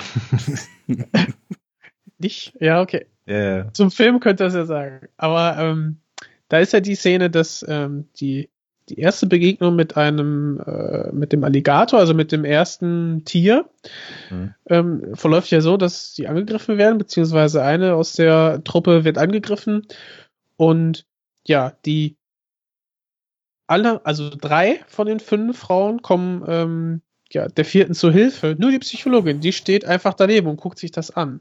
Und das Mhm. fand ich auch sehr befremdlich. So eine Situation gab es dann nochmal. Und äh, dachte ich auch, okay, irgendwie, irgendwas stimmt einfach nicht mit Mhm. ihr. Und das kann nicht nur ähm, ja, ihre Krankheit, der Krebs sein. Ich glaube, aber da holen sie halt ihre Erklärung her, weil, und das ist jetzt auch, da habe ich bis eben auch gar nicht groß drüber nachgedacht, weil für mich ist sie ja natürlich ein anderer Charakter als für dich, weil ich halt noch mehr Ja. einfach Backstory zu Mhm. ihr habe und halt weiß irgendwie mehr, ne? Und ich habe auch so ein bisschen das Gefühl, da hat Garland halt einfach das auch so genommen aus dem Buch, ohne aber die Erklärung zu geben. Beziehungsweise er verlässt sich halt darauf, dass eben diese Ja. Krebserkrankung und, und das daraus entstehende Trauma oder wie auch immer halt einfach ausreicht als Erklärung für ihr Verhalten. Und, im, Und ja. und, im, und der zweite, der zweite Moment, äh, wo dann noch so etwas aufgegriffen wird, äh, ist dann, was ich dann aber auch durch die Zone mir erklärt habe und was auch prima funktioniert, ist die Sache, äh, es wird dann, zweimal im Film gibt es dann die These, dass die Leute nicht wiedergekehrt sind, weil die erstens entweder alle von irgendwelchen Tieren zerfleischt und einfach umgekommen sind oder verrückt wurden und sich selber umgebracht haben. Und dann gibt's da eine Verhörszene, wo ich dann auch dachte, okay, wo kommt das denn jetzt her? Dass äh, eine quasi durchdreht und sagt, ja, ähm, dass Natalie Portman und die Psychologin, gespielt von Jennifer Jason Lee, einfach lügen. Und jetzt, wo er sagt, dass die quasi unter Hypnose stehen, äh, ähm, die Hypnose quasi nicht mehr so wirksam ist oder äh, aufhört zu wirken, dann äh, kann ich mir das auch noch mal besser erklären. Ja, aber es wird halt, also es, es wird im Film einfach nicht etabliert, von daher kann man sich das nicht Genau. als Erklärung halt nehmen, das ist das Problem. sondern es ist die, das Mysterium der Zone und das funktioniert meiner Meinung nach eben auch. Mhm. Hinkt aber ein bisschen beim Charakter der Jennifer, dass sie sich einfach komplett rauszieht. Ja. Das ist Äh, auch sehr aber sie, ärgerlich eigentlich, so in mehrerer, äh, mehrerlei Hinsicht, weil erstens Jennifer Jason Lee halt total geil ist als Schauspielerin. Ich mag sie halt einfach super gerne. Und zweitens, weil halt auch eigentlich der, der Charakter der Psychologin halt auch einfach so krass gewichtig ist im Buch. Und das, Mhm. äh, das wäre halt so einer der wenigen Kritikpunkte, die ich am Film habe, äh, äh, ist halt sie, leider. ja, sie wirkt eher apathisch und nicht so wichtig, ne? Mhm. Ja, genau, genau. Und es ist halt so ein bisschen das Ende so, so unverdient, wie sie halt da unten äh, unterm Leuchtturm sitzt ähm, und, und halt da irgendwie sich, sich halt auflöst oder verwandelt, äh, wie auch immer. Annihilated wird. Annihilated wird, genau. halt auch witzig, dass da irgendwie so, weil da, da fallen wieder, ich werde es jetzt nicht spoilern, aber da fallen halt mehrere Sachen des Buches auch zusammen in diesem Punkt, die halt eigentlich von anderen, also von unterschiedlichen Aspekten halt zusammengezogen werden. Ja. Und ich habe auch dieses Teil, was, was sie da wird oder wie auch immer, Mhm. ich habe das natürlich sofort irgendwie als den, äh, das geht eher an Arne, als den Ja, Crawler als den halt. Crawler war. gesehen, Ja, ja. genau. Aber ähm, ich glaube, da hat Garland natürlich auch seine, das, die visuelle Idee dafür her. Aber es ist natürlich was ganz anderes im Film als im Buch irgendwie. Ja. Ähm, ja, keine Ahnung. Äh, aber wir haben noch mal nichts. kurz, warte mal, ähm, einmal kurz ja. weghören, Jens und alle anderen auch. Meinst Okay. du, der, der Crawler ist dann im Endeffekt tatsächlich der Lighthouse Keeper? Ja, ne? bin ich mir ziemlich sicher, ja. Okay. Mhm. Ich hab mir jetzt die Kopfhörer abgezogen. Wieder hinhören. Wie, wie will er denn jetzt mitkriegen, dass er wieder hinhören kann? So, ich bin wieder da. Ich habe ja gesagt, kurz weghören, ne? Okay, ja. ähm, Also an mich, also der Crawler hat mich so ein bisschen, beziehungsweise das Wesen, was nachher da rauskommt, an ähm, ah, der Tag, an dem die Erde stillstand, erinnert. Mhm. Mhm. Das war irgendwie an, so, An Keanu so Reeves. An Keanu Reeves tote Augen. also nee, an diesen Roboter da. So, Ja, so ein okay. bisschen, so ein bisschen. Und nachher entwickelt sich ja quasi dieses Ebenbild von Natalie Portman da. Ach so, du meinst, äh, ja, ja, ja, okay, wenn es halt schon diese humanoiden äh, Züge hat, genau. Ja, ja, ja, okay. Ja. Ich habe jetzt noch von diesem pubbelnden, äh, genau, von diesem Ding habe ich gesprochen. Mhm. Äh, Ja, das war auch ein toller Effekt, ne? So, ja, ja, das- super. Das war mega geil. Und auch da Ja. kickt ja auch der Soundtrack halt so richtig los, ne? Und Ja. das halt das war richtig, wirklich. das war cool. richtig, richtig gut. Ja, ich Ich hab's hab mit so ein- Kopfhörern gehört, das war geil. Oh ja, das, ich habe es leider auf dem Fernseher geguckt, oder was heißt leider, aber halt auf dem Fernseher ohne jetzt irgendwie entsprechend dicke Anlage dazu. Ähm, ja, mal gucken. Ich guck's mir vielleicht noch mal irgendwie oder mit Sicherheit noch mal mit Kopfhörern an. Ist halt einfach ärgerlich. Ich hätte ihn wirklich gerne im Kino gesehen. Ja, Das Ähm, hätte auch mal richtig gewirkt. Also wie Ja. dieses, dieses Segment aus dem Soundtrack, was ja auch äh, im Score den Titel The Alien hat, mh. wie das eskaliert, ist wirklich phänomenal gewesen. Und die, die Ja. ganze Stimmung baut sich einfach auch so großartig auf im Ende. Ja. Ähm, Das witzigerweise ist halt das, dieses, dieses Alien-Thema oder eigentlich nur diese, diese eine Sequenz dieses Alien-Themas ist ja auch das, was im Trailer war, ne? Ich habe da einen kurzen, äh, vielleicht, wenn ich mich dran erinnere, packen wir das irgendwie in eine Show Notes oder sowas. Ähm, kurzes Interview mit Ben Salisbury, glaube ich, es war nicht Jeff Barrow, äh, gelesen, ähm, wo sie das halt herhaben, beziehungsweise wie das im Trailer gelandet ist, ist halt sehr witzig, weil Trailer, wissen wir ja, machen ja immer irgendwelche Trailerfirmen, ne, die halt eigentlich Mhm. nichts zu tun haben mit, mit den eigentlichen Produktionen. Und ähm, seltenst werden ja äh, Original Scores oder sowas dafür auch benutzt. Die haben halt dann irgendein eigenes Material, auch oft, was sie dann halt verwenden. Äh, keine Ahnung. War, wenn ich jetzt kurz drüber nachdenke, bei It oder sowas. Ich fand den Trailer von It übrigens sehr gelungen, hat aber musikalisch halt auch gar nichts mit dem Score aus dem eigentlichen Film zu tun. Wie dem auch sei. Er hat sich selber, Ben Salisbury meinte so, ja, er hat sich sehr darüber gewundert, dass sie ausgerechnet dieses Stück genommen haben, um den Trailer halt damit zu vertonen. Aber ich glaube, das war genau richtig, weil das halt dem Trailer eben so einen geilen Vibe gegeben hat. Das halt so, so, so eigenartig ist, ne? Also diese, diese kleine, diese drei, vier Noten-Lick äh, irgendwie, Ja. dieses Sinti. Wahnsinnig gut. Ähm, und er sagte auch inspiriert übrigens von einem Moderat-Track. Und äh, Jeff Barrow wiederum schreibt auf Twitter, dass halt auch ein Moderat-Track in dem Film ist. Und den habe ich aber ehrlich gesagt nicht gehört. Ich habe dort probiert darauf zu achten. Aber ist mir nicht aufgefallen. stand auch in den Credits drin, ist es mir aber auch nicht aufgefallen. Ja, keine Ahnung. Im zweiten äh, Schauen mal drauf achten. Ja. ähm, Aber ich, ich finde, dass der, dass die ruhig hätten öfter die so krasser gehen können. Ja, ja, das, das ist, Soundtrack. Da gab es Ja. zwei Szenen, die so im Kopf bleiben, ne? Aber das ist aber auch krass irgendwie. Ähm, das ist relativ untypisch eigentlich. Oder was heißt untypisch? Ja, doch, vielleicht schon. Aber also, die, die haben nicht so viele Scores gemacht. Und Jeff Barrow ist ja äh, von Portishead übrigens, für die, die es nicht wissen.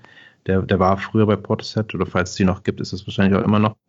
Ähm, und die haben ja auch den Ex Machina Score gemacht. Und der Ex Machina Score ist ja äh, komplett elektronisch. Der ist ja komplett irgendwie Sinti-Gebrubbel. Und ähm, Jeff Barrow hat auch ein Album mal gemacht, das irgendwie Drock oder so heißt.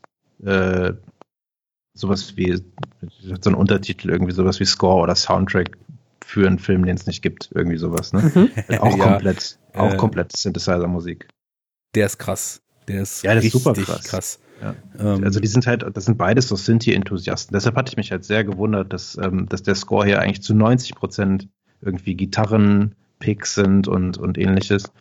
Äh, und halt eigentlich nur diese 10, 12 Minuten Sequenz am Ende halt dann das ist, was ich eigentlich erwartet hatte. Also ich Und einmal so nicht gesagt zu 90 Prozent. Ich finde, das ist ein total schönes Hybrid, genauso wie der Film auch zwischen Horror, Science Fiction, Survival, Expedition Ich und so, so schlecht. Drama, Also, so ein Hybrid nicht falsch. Ja, ja. Nee, nee, aber ich, ich fand eben gerade, dass die Stücke eben, die haben so diese Singer-Songwriter-Gitarren teilweise fast. ja, So, die man dann wirklich, also auch in den Score, wenn jetzt quasi irgendwie jemand auf Selbstfindungstrip wandern geht in Filmen wie, äh, genau. keine Ahnung, Wild oder Into the Wild oder Mhm. sowas, dann ähm, würde das halt auch passen. Und so durch, sonnendurchflutete Waldaufnahmen. Und die haben wir ja auch. Nur halt so ein Richtig, hier ist Stückchen ja alles Ost- wunderschön. und deswegen ist aber auch diese, diese Tracks, die haben ja die Gitarre, aber das sind halt auch so so, so Synthesizer-basierte Basslines, die teilweise so leicht verzerrt irgendwie sind drunter. Die oder habe ich jetzt leider nicht gehört. ich ja, halt über den das hat wahrscheinlich geguckt gefehlt, weil ich habe nämlich, ich habe hier meine schönen großen Boxen angeschmissen und habe Ja. auch wirklich ein bisschen Stoff gegeben, was die Lautstärke betrifft. Und es ist konstant und deswegen hatte ich vorhin schon mal irgendwann so den Begriff beklemmend reingeworfen. Auch in diesen Score-Segmenten ist so ein unangenehmes Brodeln und Dröhnen drin und du, also Okay. ja auch so was Droniges fast schon, was da Das hast, immer vor sich Das, hin wabert. genau, das hast du aber halt nicht durchgehend, auch Genau, wenn keine immer. Musik gespielt wird. Ja. Die ganze Zeit in der Zone hast du dieses, ja, Dann gucke ich das nochmal Wabern. mit Kopfhörern. Ja, auf jeden Fall. Alles gut, das mache ich auch nochmal. wirklich tief. Also das ist schon, glaube ich schon, dass das ein so Fernsehspeaker nicht gekriegt haben, Ja. wahrscheinlich. Und du Mhm. hast, das ist eigentlich ganz schön, dass wir das gerade so auseinandergedröselt haben, weil du hast zum einen, ne, das passt eigentlich perfekt zur Bildebene, ne, diese schönen Bilder, diesen Indie-Klampfen Wanderscore äh, mit diesem brodelnden, äh, mit der Beklemmung dann im Hintergrund. Das ist einfach, ja, gut Und- gemacht. Und genau das, wie du sagst, äh, trifft sich ja auch in der visuellen Ebene dann entsprechend wieder. Das fand ich sowieso total cool, weil diese, sagen wir mal, Sci-Fi, Endzeit, irgendwas Filme sind in den letzten Jahren doch ziemlich stark auf so eine farbreduzierte, ausgegraute, monochrome Ästhetik eingefahren. Also sicher gibt's da auch Ja. immer Ausnahmen, aber grau, braun und möglichst farblos ist da ja schon irgendwie so die ultimative Dystop Dystopie-Formel zumindest und auch so Endzeitkram und so weiter. Ich meine jetzt, also sowas wie Mad Max Fury Road hat auch mit Farben dann mal anders gemacht, aber ähm, die meisten Filme sehen da irgendwie gleich aus. Und dass dieser Film halt, obwohl er eine total unangenehme Atmosphäre und so eine leichte Beklemmung auch zwischendurch immer wieder erzeugt, da so visuell mal so einen ganz anderen Weg wählt und halt eher Mhm. bunt ist als, als farbentsättigt. Das hat Ja, mir da total wollte ich auch noch was gefallen. zu sagen äh, vorhin, weil ihr habt jetzt auch beide gesagt, dass es halt sehr schön ist irgendwie. Ne? Ich, ich finde es auch auf jeden Fall schön und, und anders, wie du schon sagst, aber an manchen Stellen mir ein bisschen zu künstlich, ehrlich gesagt. Also Weißt du, woher das kommt? CGI. irgendwie. Weißt du, woher das Ahnung. kommt? Ja. Äh, Die haben, total geil. Also, ich weiß jetzt nicht, welche Szenen du meinst und es, man, man erkennt auch teilweise CGI und es ist auch nicht immer richtig gut, so leider. Ja. Ich meine, es ist halt jetzt auch kein 150 Millionen Dollar Film, sondern eben 40, ne?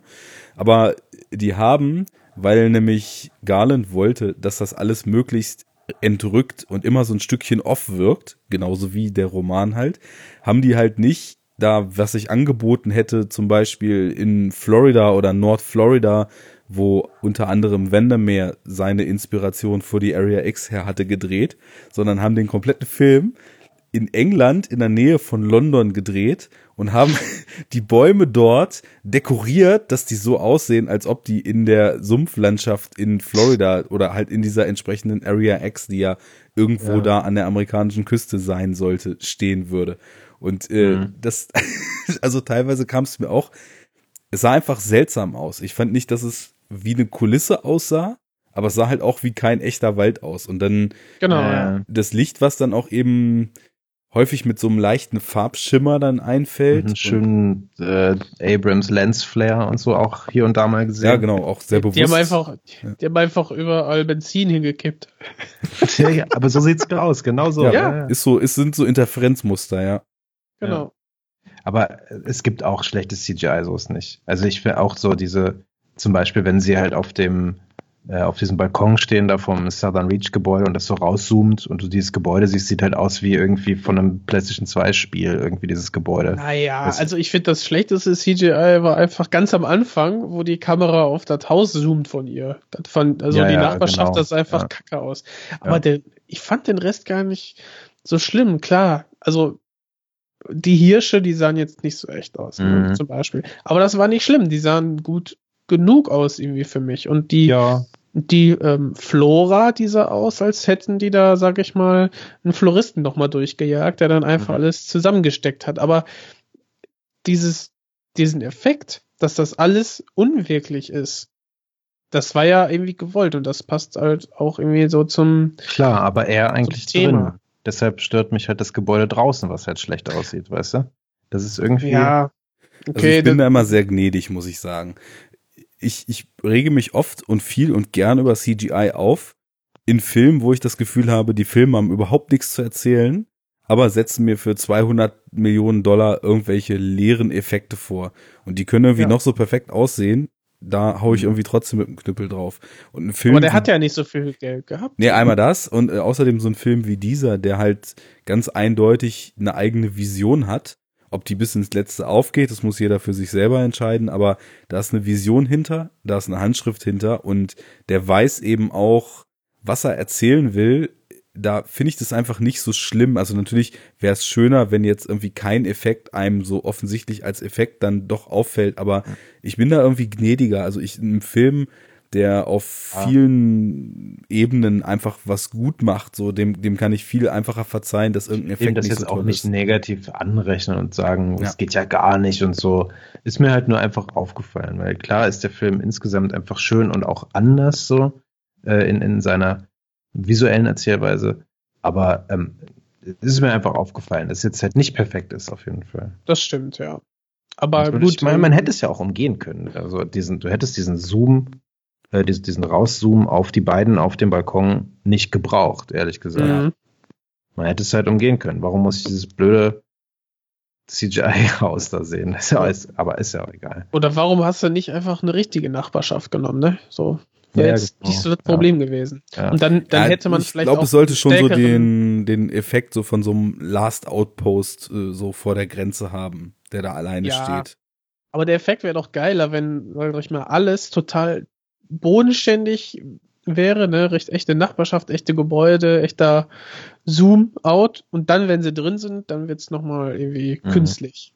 Auch dass Die- dieses, äh, dieses komische Mars-Missionsgebäude da vor der, äh, vorm Schimmer so rumsteht, ist, ist ja auch ein bisschen anders als im Buch irgendwie. Ähm, ja. Ne? Also das im Buch ist ja halt, glaube ich, relativ weit von dem Gebäude bis zur Border, weil sie ja auch mit einem Truck dahin fahren müssen und so weiter. Hätte man ja auch so machen können. Dann hättest du halt.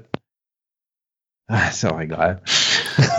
Ja, ich glaube, also da, so wie die Geschichte jetzt hier konstruiert ist, ist es schon wichtig gewesen, dass eben auch ein Bezug besteht zwischen dem Gebäude, in das sie ja dann gebracht wird, weil ihr Doppelgängermann dann eben nach Hause zurückgekommen ist. Ah, Dieser, das ähm, weiß man ja gar nicht. Was? Bis zum Ende. Ja, Das genau. ist- ja klar, aber ist. ich meine jetzt, sie wird ja in das Gebäude gebracht und da passiert Mhm. irgendwas und er, ihm geht's irgendwie scheiße und ihr wird gesagt, da. Und dann stehen sie auf dem Balkon und zeigen dahin und so, da ist Ja, ja, die, die Quelle ja. des Übels. Ja, ich weiß. Und das ist natürlich dann schwierig, wenn irgendwo am Horizont man erst durch irgendwie 40 Meilen Sperrgebiet mit dem LKW fahren muss, um dann irgendwie zur Border zu kommen. klar, Da, klar. da ist das Problem. Da ist ein fucking Wald. Wo? ich sehe nichts. da. Aber wo? wo schlafst du? Aber ähm, Da fällt ist mir euch das nochmal aufgefallen? Ja, Ach so, mir nee, nämlich auch. zuerst. Weil wir gerade bei, bei Doppelgänger und, und so weiter waren. Ähm, vielleicht habe ich es auch einfach nur nicht richtig gesehen und äh, ja, keine Ahnung. Sie hat am Ende diese acht auf dem Arm, ne? Ja, Hm? Da hatte, sie hatte sie die ja am Anfang ja nicht. Ne? Und die acht hat ja die andere auf Ja. dem Arm. ja. Ja? Echt? Aber ob, also ob sie die am Anfang nicht hatte, habe ich mich nämlich auch noch gefragt. Und Ich das wollte ich gern und beim ich nächsten Schauen nochmal gucken. Ich dachte, Ja, ich glaube, das alle für die Ja, habe Expedition. ich, ja, hab ich auch kurz gedacht, aber ähm, So. ich glaube, sie hatte das nicht. Und dann habe ich halt kurz irgendwie gedacht, dass sie jetzt gemerged ist noch mit der einen anderen da irgendwie, was halt. Also, Denk, denkbar ist es. ja, denkbar Nee. ist es, ne? Also, Aber würden sie das anders ist so ein aussehen? Militärding, weißt du, die haben sich alle vorher. ist halt riesengroß Tätowiert. irgendwie. Ja, okay. Keine Ahnung. Das ist mir nur aufgefallen, da, da, da gibt's ja, man wird nicht so mit der Nase drauf gestoßen, wo das auf einmal herkommt und so. Und deshalb äh, hatte ich, habe ich mich gefragt, ob ich irgendwie was übersehen hatte oder so. Also Mhm. man sieht auf jeden Fall irgendwann mal mittendrin, dass die Paramedic, glaube ich, diese acht auf dem Arm auch hat. Ja, als sie da ausflippt und, die alle an den Stuhl gefesselt hat. Ja, nee, ich glaube schon vorher irgendwie in diesem so. Turm, wo sie in dem Turm da oben übernachten. Ja. Ähm, ja, keine Ahnung. Äh, Ähm. Worauf ich jetzt wollte, weil wir ja gerade schon so bei dieser Southern Reach Einrichtung dort und dem Start der Expedition waren, mal so an dich, Jens. Hm? Ja, stell mir mal so Fragen. Ähm, wie, wie hast du denn das empfunden? Also hat sich das für dich irgendwie stimmig angefühlt, was dieses Team, also ob die überhaupt Gründe haben, auf so eine ja relativ offenkundige Suicide Mission da eigentlich zu gehen oder was war war da genug Futter, dass man das gekauft hat, warum man überhaupt sich auf sowas waghalsiges begeben mhm. würde? Also generell muss ich erstmal sagen, dass wenn ich Filme mag, dann äh, und wenn sie es hergeben, so, aber auch wenn ich sie mag, dann erkläre ich mir vieles so ein bisschen schön oder zurecht so ein bisschen mehr als ich, äh, wenn ich es nicht mag, dann natürlich drauf, draufhauen würde. Ich glaube, das kennt eigentlich jeder, ne? der mhm. mehr als ein paar Filme guckt. Und ja, für mich war es so ein bisschen, muss ich sagen, holprig, als sie alle irgendwie dann, als die eine Frau dann zusammengefasst hat, warum jetzt jeder äh, auf diese selbst. Was machst du da? Was machst du da? auf jeden Fall äh, äh, erklärt ja die eine Person, ähm, die eine der, der Frauen im Boot, weshalb jeder eventuell Gründe hat, jetzt diese Mission ähm, zu, ja, an dieser Mission teilzunehmen. Mhm. Das fand ich ein bisschen holprig, ähm, so mhm. nach dem Motto, ja, jetzt äh, flechten wir noch mal eben schnell ähm, ein, warum jetzt jeder gewillt ist, das zu tun. Was wurde denn da noch mal gesagt? Und also ich weiß, ich, bei der einen war es die krebskranke Tochter, die sie verloren hat. Und genau, und äh, die eine hat irgendwie ähm, ja, hat Selbstmordtendenz, beziehungsweise dann sagt die andere, ja, sie ritzt sich nur, weil sie das Leben spüren will und nicht, weil sie suizidgefährdet ist vielleicht. Ja, auch auf jeden Fall ja, und, komische. ja, und ich habe mir ja da, ich dachte mir einfach, warum, warum erzählst du mir das? Für mich waren das Militärs, die einfach von der ähm, Obrigkeit gesagt bekommen haben, ihr geht da jetzt rein. Mhm. Fertig. So, und dann hättest du vielleicht nach ja. und nach irgendwie zeigen können, ja, ihr, meine Tochter tot, oder du zeigst einmal die Narben von den anderen, dann wäre mir alles, dann wäre mir das alles, dann hätte ich alle meine Gründe dann beisammen gehabt. Aber so fand ich das die etwas Psychologin holprig. sagt ja, glaube ich, äh, dass sie rein will, weil sie es irgendwie selbst sehen will oder so. Das reicht genau. mir auch noch. Wenn du das, halt irgendwie, wenn du so 10, 12 Teams da reinschickst äh, und mhm. die alle nicht wiederkommen, das ist halt ein bisschen weird, wenn die alle nicht wiederkommen, kannst du auch denken, okay, das ist dann ja wirklich eine Suicide Mission. Aber dass sie halt sagt, so ja, ich, ich habe jetzt so viele Leute reingeschickt und die kommen nicht wieder, ich muss selber mal sehen, was der Phase ist. So, Richtig. Ähm, Einfach, dass die, das Interesse so groß ist, ne? Und ja. Äh, ja. Äh, genau. Ja, das hatte ich nämlich auch soweit alles schon so gekauft. Wo ich ein bisschen Probleme mit hatte, und das war etwas, oder das war eigentlich so das Einzige, was sich für mich in den Film doch recht künstlich reingeflanscht anfühlte, waren diese komischen Flashbacks, in denen mit ihr diese Fremdgeh-Story da noch aufgemacht wurde. Mega weird. Mit diesem äh, Professor. Total. Also ich weiß schon, glaube ich, was Garland da machen wollte. Also ich tippe einfach mal so, dass das ist wahrscheinlich so ein bisschen der Motor für irgendein Schuldgefühl bei ihr sein sollte, dass sie quasi mhm. den Mann betrogen hat und so wie ich das verstanden habe, war das wohl, als er noch gar nicht in der Area X war, sondern noch in irgendeinem komischen anderen Militäreinsatz und ja, auch total ja. lang nicht genau. da war. Ne? Und Im Nachhinein habe ich das auch so gesehen, weil ja. ähm, ich sag mal kurz, äh, weil ihr habt ja das Buch gelesen, ich ja nicht. Äh, am Anfang äh, hatte ich mit den Flashbacks dachte ich, okay, ähm, sie geht jetzt in die Zone, wie sie auch sagte, ähm, I owe him, ne? also ich bin es ihm schuldig. Ja. So, weil sie eine schöne Zeit hatten, er jetzt todkrank ist und sie will sehen, warum. Mhm. Dann wird einem irgendwann klar, äh, so in der ersten Nacht ähm, in der Zone hast du diese diesen Traum, diese Erinnerungsfetzen, dass sie mit dem Arbeitskollegen äh, einmal geschlafen hat, fremdgegangen ist. Und dann mischt sich Schuld rein, wo man dann sagt, ah, okay, deswegen schuldet sie ihm also auch noch mehr. Also du, du hast noch die Schuldgefühle, die noch oben drauf kommen. Ähm, Allerdings dachte ich auch, ja, okay, wenn sie sich ja schon an nichts erinnern, vielleicht stimmt das ja auch gar nicht mit diesen Fremdgehgefühlen und sie hat einfach nur geträumt. Und nach okay. und nach äh, mhm. verdichtet sich dann oder hat sich dann das Bild verdichtet, dass er sich auch für diese Mission eventuell gemeldet hat, weil er herausgefunden hat, sie geht fremd und äh, deswegen diese selbstzerstörerische Tendenz in die Zone zu wollen. Ja. Und das war dann vielleicht auch für sie eben auch der der Antrieb, einer der vielen, auch nochmal mit reinzugehen. Schön, dass du das eben selbst zerstörerisch genannt hast, weil in einem der Interviews, oder ich glaube in allen Interviews zum Film, sagt nämlich Garland auch, dass sein Motiv, was er mit diesem Film ausloten wollte, Selbstzerstörung war. Und äh, so wie ja. er halt immer irgendein Motiv hat, was er, was er eben in seinem Film so als Hauptmotiv durchfährt. Und ja, ich rätsle seitdem so ein bisschen, wo ich das darin sehe und wo ich das nicht sehe. Und ob man ja. vielleicht diese Selbstzerstörung auch auf so einen, auf so einen größeren Maßstab hieven kann und irgendwie diese, diese extraterrestrische Kraft, die alles verändert und in unserer Wahrnehmung ja eben auch zerstört, wo es ja auch dieses Zitat gibt, they're not destroying it, they're just altering it oder irgend sowas sagt Portman ja auch. Also mhm. in, in einer der Szenen so, dass es eben, dass nur wir es als Zerstörung wahrnehmen, aber es wird einfach was Neues draus, anstatt dass es.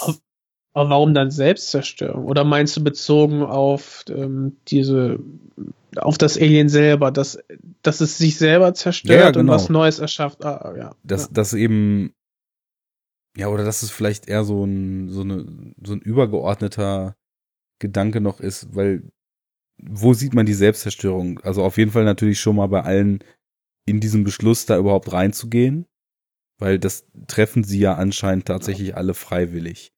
Ja, aber für mich dann, das war's dann, oder? Ja, und dann haben wir halt, die, die eine hat Schuldgefühle wegen ihrem Mann, die andere ist ja. zerstört wegen ihrer Tochter, die andere ist suizidal und äh, die anderen beiden haben auch noch irgendwas, aber da sehe ich noch nicht so richtig die Selbstzerstörung. Also die Selbstzerstörung nee. sehe ich, wenn überhaupt, in diesem Akt überhaupt, sich in dieses Ungewisse zu begeben und dann da auch ja.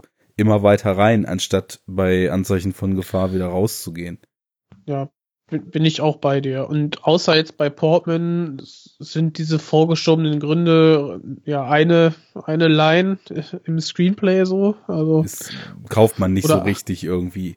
Nee, also fehl, ist, ist so ein bisschen mau. Und da hatte ich so das Gefühl, an so verschiedenen Ecken und Enden sollte eben noch was reingestopft werden, was den Figuren so ein bisschen Unterbau gibt, ja. was irgendwie noch so ein bisschen Backstory gibt ich hätte das alles, auch wenn es mich jetzt nicht durchweg gestört hat, aber so zum Beispiel eben diese Betrugsgeschichte da im Flashback, das hätte ich einfach überhaupt nicht gebraucht. Also ich hätte das einfach auch zum Beispiel völlig legitim gefunden, wenn ihr Mann nach einem Jahr wiederkommt, verstört und schwer krank wirkt und sie da reingeht, weil sie eben auch Wissenschaftlerin ist und dann eben in der Logik des Films eben auch von solchen Mutations- und, und Krankheitsgeschichten Ahnung hat, wenn sie da reingeht, um einfach was zu finden, um ihn zu heilen. Das hätte mir zum Beispiel völlig mhm. gereicht. Und, ja. Stattdessen dann irgendwie mehr Zeit in der Zone selbst verbringen. Genau. Der hätte nämlich auch für mich länger sein können, der Film. Also ich ja. dann in Anbetracht dessen, wie lang die Expedition ging, obwohl der Film ja relativ schnell an dem Punkt ist, wo die Expedition auch losgeht und dann so Schritt für Schritt, dann kommt die Alligator-Szene, dann tängeln sie so ein bisschen rum, dann kommt die Übernachtungsszene, dann fordert's die ersten Opfer und dann ist sie ja aber dann relativ bald eben auch schon alleine an dem Strand Mhm. Obwohl der Film halt natürlich komplett frei dreht, was ich auch einfach nur grandios fand. und ich habe mich an Watchmen erinnert, bei den Kristallen und so. Das fand ich schon ganz cool, ja. Ja, und mich hat's an was anderes erinnert und ich denke Fabian auch. Ja. Ich habe nur erwartet, dass Seath the Scaleless gleich aus dem Ozean ja, ja, rauskommt. Ja. Aber stimmt, nee, daran habe ich nicht gedacht. Ich habe an äh, Logan. Stanislav Lem Roman gedacht, also, aber okay. Ich weiß, oder Stra äh, Strogatzki. Nee, warte mal. Ja, ich glaube Lem. Äh, müsste der Unbesiegbare sein oder sowas. Ich bin mir nicht ganz sicher. Da gibt es auf jeden Fall so Kristallwälder. Mhm. Ah, okay. Ja, aber ich, ich hätte irgendwie gern von diesen teilweise super coolen Ideen, wie zum Beispiel Blumen, die in der Form von Menschen wachsen. Das war gut, ne? Zwillingsreh, was man da sieht, diese Mutationen ja. wie den Bär und den Alligator und so weiter sowas hätte ich gern noch viel mehr gesehen. Und dann hätte man sich die Flashbacks sparen können und hätte noch 15 Minuten mehr Area X gehabt. Ja. Das wäre schon, also ich meine, was natürlich schade gewesen wäre, es wäre dann noch weniger Oscar Isaac, der halt auch natürlich immer großartig ist in dem Film gewesen. Ja. Ja. Ich habe Ja, äh, bei, bei Red Letter Media noch, äh, da hatte der Dings das angesprochen, ich weiß nicht, Jay oder wie der heißt, ähm, dass ihm diese Interrogation-Szenen wie Reshoots vorkommen. ja, stimmt. Ähm, Finde ich auch, ehrlich gesagt, macht sogar ein bisschen Sinn, dass es halt so im Nachhinein da so reingebuttert wurde, weil, weil es nimmt dem Film natürlich auch so ein bisschen was, ne? Die, die Ähm. diese Verdummung, die äh, Arne befürchtet hat, meinst du? Ja, äh, ich meine eher, dass das halt, ähm, du weißt ja, sie kommt auch wieder raus und so. Stimmt, das wird dadurch vorweggenommen. Aber Ja. dadurch hast du dann natürlich den Twist in Anführungszeichen zum Schluss, ne? Der wirkt Klar. dann ein bisschen besser. Das ist Aber ja auch eine gängige Art und. Weise. Ja, aber ich mag das nie oder selten. Nee, jemand sitzt dann ramponiert in, einer, in einem Verhör sozusagen und muss Mhm. dann halt erzählen, was passiert ist. Ich meine, hier oder bei Atomic Blonde zum Beispiel fand ich das jetzt nicht so schlimm, aber es ist immer, naja, nicht unbedingt die galante Art und Weise zu erzählen. Nee, also ähm, jetzt, wo ihr es sagt, ich habe es schon fast wieder vergessen. Ähm, die sind eigentlich unnötig. Äh, bis auf natürlich, dass dann der Twist am Anfang, äh, am Ende dann vielleicht ein bisschen mehr wirkt.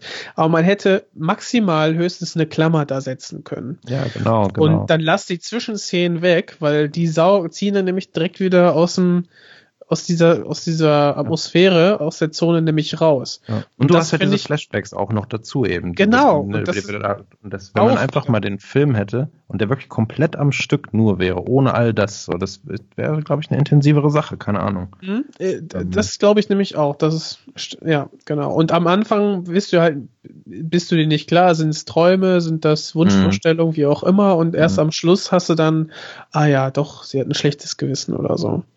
Ja. Das wäre vielleicht irgendwie runder gewesen. Also für mich kristallisiert sich jetzt immer mehr raus, dass ähm, die Szenen in dem, also die nachgeschobenen, äh, zwischengeschnittenen Verhörszenen und äh, wenn die Charaktere über sich so ein bisschen mehr schlecht als recht äh, Informationen preisgeben, dass das eher so die Szenen sind, die schwächer waren, die so ein bisschen die das runde Bild unrund machen Ja. meiner Meinung nach. Das ist so ein bisschen holprig irgendwie. Da hätte man, ja, hätte man sich mehr Zeit gelassen, ne, eben die ein, zwei Sachen weglassen, hätte es schöner erzählen können. Also was man natürlich da im Gegenzug jetzt noch mal, weil wir es noch gar nicht so konkret mal ausgesprochen haben, sehr positiv hervorheben muss, ist, dass der Film es auch echt über weite Strecken schafft, ganz viel auch einfach mal wieder über Bilder zu erzählen. Natürlich unterhalten die sich, natürlich diskutieren die auch, was da los ist und so weiter, aber man hat schon so die Atmosphäre des Ganzen, den, die, die Dinge, die sie finden dort und den Fortschritt dieser Expedition sehr, sehr stark auf Wirkung hin inszeniert. Und gegen Ende hin wird er dann ja einfach auch völlig wortlos, der Film. Und lässt ja einfach nur noch Ja, komplett die Ereignisse sprechen. Also das sind ja wirklich 15, 20 Minuten ohne Dialog, ne? Und das Ja. ist halt total geil. Ja. Absolut. Also das war auch wirklich für mich so das Highlight.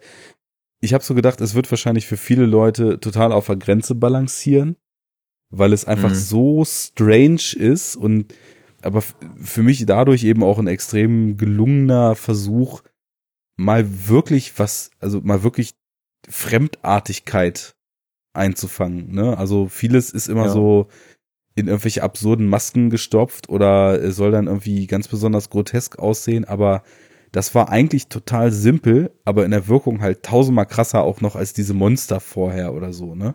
Ja, ja. Weil es so ganz andersartig und so völlig out of space im wahrsten Sinne des Wortes war. Mhm. Ähm, kurze Frage. War das im Buch eigentlich auch so, dass sie äh, am Schluss so diese, dieses, so eine Art Tanz aufgeführt haben irgendwie? Also, Es, gibt- es gibt es komplett gar nicht im Buch. Nee, also das Die, kommt die Okay, komplette ja. Szene gibt es nicht. Ja. also ich fand die, wo sie halb so erdrückt wird, fand ich sehr intensiv. Ja, ich dachte, auch. ja, das echt gut. Und nachher ähm, wirkt es ja fast so, als würden sie so ein bisschen tanzen, ähnlich wie die Tanzszene in Ex Machina, die auch sehr hervorsticht. Äh, Nur ohne Oscar. die ist so großartig. Genau. ich glaube, der, der, macht jetzt zum Markenzeichen, überall eine schöne Tanzszene einzubauen. Ja, auch die ähm, gleiche Tänzerin übrigens, ne? Die, Ach, äh, was? die halt, ja, ja. Ohne Scheiß? Motion Capture Modell. Ja, ja. Sehr Mhm. geil. Ja, das passt doch. Das wusste ich vorher nicht. Perfekt. Mhm. Ja. ja. Alles klar. Ähm, ja, und zum Schluss ähm, löst sie halt die Situation auf, äh, auf eine Weise, wo ich am Anfang dachte, ach nee, voll lame, irgendwie, äh, gefällt mir gar nicht. Hat man vorher natürlich gesehen, äh, fünf Minuten, zehn Minuten vorher gefühlt. Fand ich ein Mhm. bisschen schade. Im Nachhinein fand ich es aber als sehr interessant, weil ich fühlte mich eigentlich unwohl und ich fand es fast ein bisschen schade, weil das Alien ähm, diese, also es wird quasi dadurch getötet, dass sie durch so eine Flash- oder Brandgranate getötet wird, verbrennt. Und ähm, ja, das kriegt es ja in die Hand gedrückt und wundert sich, ah, was ist das? Und guckt ja richtig interessiert, ne? Und ist ja auch total fasziniert davon, was es mit sich selber anrichtet, ne? Die Hände brennen und schaut sich dann die Flammen an so irgendwie. Mhm. Natalie Portman nutzt die Gunst der Stunde und haut ab. Fand ich, Rio. fand ja. ich total cool, die Szene, aber irgendwie vorher, äh, also wirklich fünf Minuten gefühlt äh, vorher wurde dann die Lösung quasi äh, ähm, auf dem Präsentierteller äh, ja eben aufgezeigt. Mhm. Aber es ist Wie doch eine schöne, ein, ein schöner Spin noch dabei. Fünf Minuten vorher sehen wir ja, also zumindest unsere Wahrnehmung von der Sache. Und ich glaube, wie man das interpretiert, äh, interpretiert, da gibt's auch kein richtig oder falsch, aber es wirkt so, als ob das, was mal der Mensch war, fünf Minuten vorher das als letzten Ausweg wählt und sich wegpustet und der Doppelgänger überlebt. Und sie dreht es halt und äh, gibt die Granate der Doppelgängerin in die Hand, weil sie eben als Mensch doch noch den Lebenswillen hat, da rauszukommen. Wie man die allerletzte Szene, das Schimmern in den Augen und so weiter und vor allem auch die Symbolik mit diesem Glas Wasser, die dann wieder aufgegriffen Mhm. wird von seiner Rückkehr und von Mhm. ihrer Rückkehr. Das, da gibt's ja genau die gleiche Einstellung, wie die Hand hinter diesem Glas Wasser liegt. Ähm, Ja. wie Ja. man das nun interpretiert, muss ich den Film auf jeden Fall nochmal sehen und vielleicht nochmal auf ein paar andere Details achten. Aber es ist natürlich die Art und Weise mit der Granate schön gedreht. So einmal muss der Mensch dran glauben, beim zweiten Mal hat der Mensch draus gelernt und der Doppelgänger muss dran glauben. Ähm, Ja. das fand ich ganz nice. Aber da habe ich äh, auch ehrlich gesagt durch ähm, dadurch, dass ich das Buch halt kenne, auch äh, anders, glaube ich, die ganze Szene wahrgenommen. Äh, das also die letzte Szene jetzt, Ja, weil ja. ne, das ist also ich habe da äh, ich habe da erstmal gar nicht so drüber nachgedacht, dass es halt diese Option gibt, die da jetzt augenscheinlich gewählt wird, weil für mich so klar war, dass halt ich weiß nicht, ob ich das jetzt sagen soll. Nee, lieber nicht. Aber naja, Ja, ich will Ghostbird halt, ne? Ja, genau, Ghostbird. Und ähm, ja, keine Ahnung. Äh, Ich, Wir können ja mal, wir Aber- können ja mal über das Ende ein bisschen philosophieren, wenn du deinen Punkt gemacht hast. ich, ich wollte jetzt gar keinen großen Punkt machen. Also nur, dass halt, dass ich ähm, das Ende, glaube ich, einfach vielleicht auch wiederum äh, anders wahrgenommen habe als du, weil ich eben das Buch im Hinterkopf habe, Mhm. was aber mir, glaube ich, einen falschen Eindruck vom, vom eigentlich äh, intendierten Ende gibt. Vom Film. So, ja, vom Film, Ja, genau. ja. Ich, ja, Du, ich glaube, ganz sicher sogar. Ja, das kann sein. Also, aber, aber ich, ich, ja, keine Ahnung. Wie, wie hast du denn das jetzt wahrgenommen? Wie, was, wie endet denn das für dich?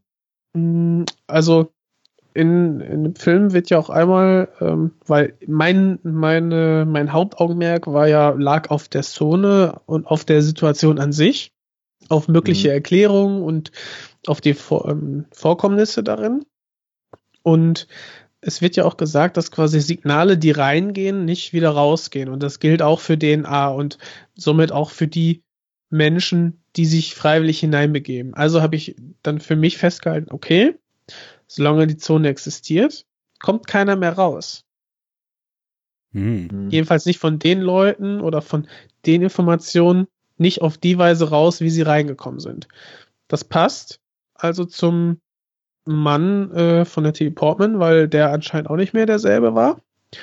Und Weil der ähm, bringt ja, sich ja um. genau, das wissen wir aber erst ganz am Ende. Ne? Ach so, ja, und ja, dann, okay. dann war für mich also, okay, sie muss die Zone zerstören, das Gefängnis, das Inf Gefängnis der Informationen, wie sie auch geartet sind, mhm. um sich selber, wie sie ist, äh, zu befreien. So, das tut sie. Äh, und ganz zum Schluss erfahren wir, okay, sie ist nicht dieselbe. Und mhm. das passt aber, ähm, weil sie ja in die Zone gegangen ist und ähm, ja dann auch mutiert ist auf eine Art und Weise. Nicht so wie ihre ähm, Squad-Kolleginnen, ähm, sondern halt irgendwie anders. Ähnlich ja. geartet wie eben ähm, das Alien, was ähm, ja die Gestalt ihres Mannes hat. Und somit ja, äh, hat sagen, sie zwar den Doppelgänger getötet, ja. aber ist trotzdem noch auch irgendwo Alien und man weiß nicht ja. genau, wo sie aufhört und das Alien anfängt. Ja, also dass sie irgendwas glaub, so mitgenommen hat, hätte ich halt auch so gesagt.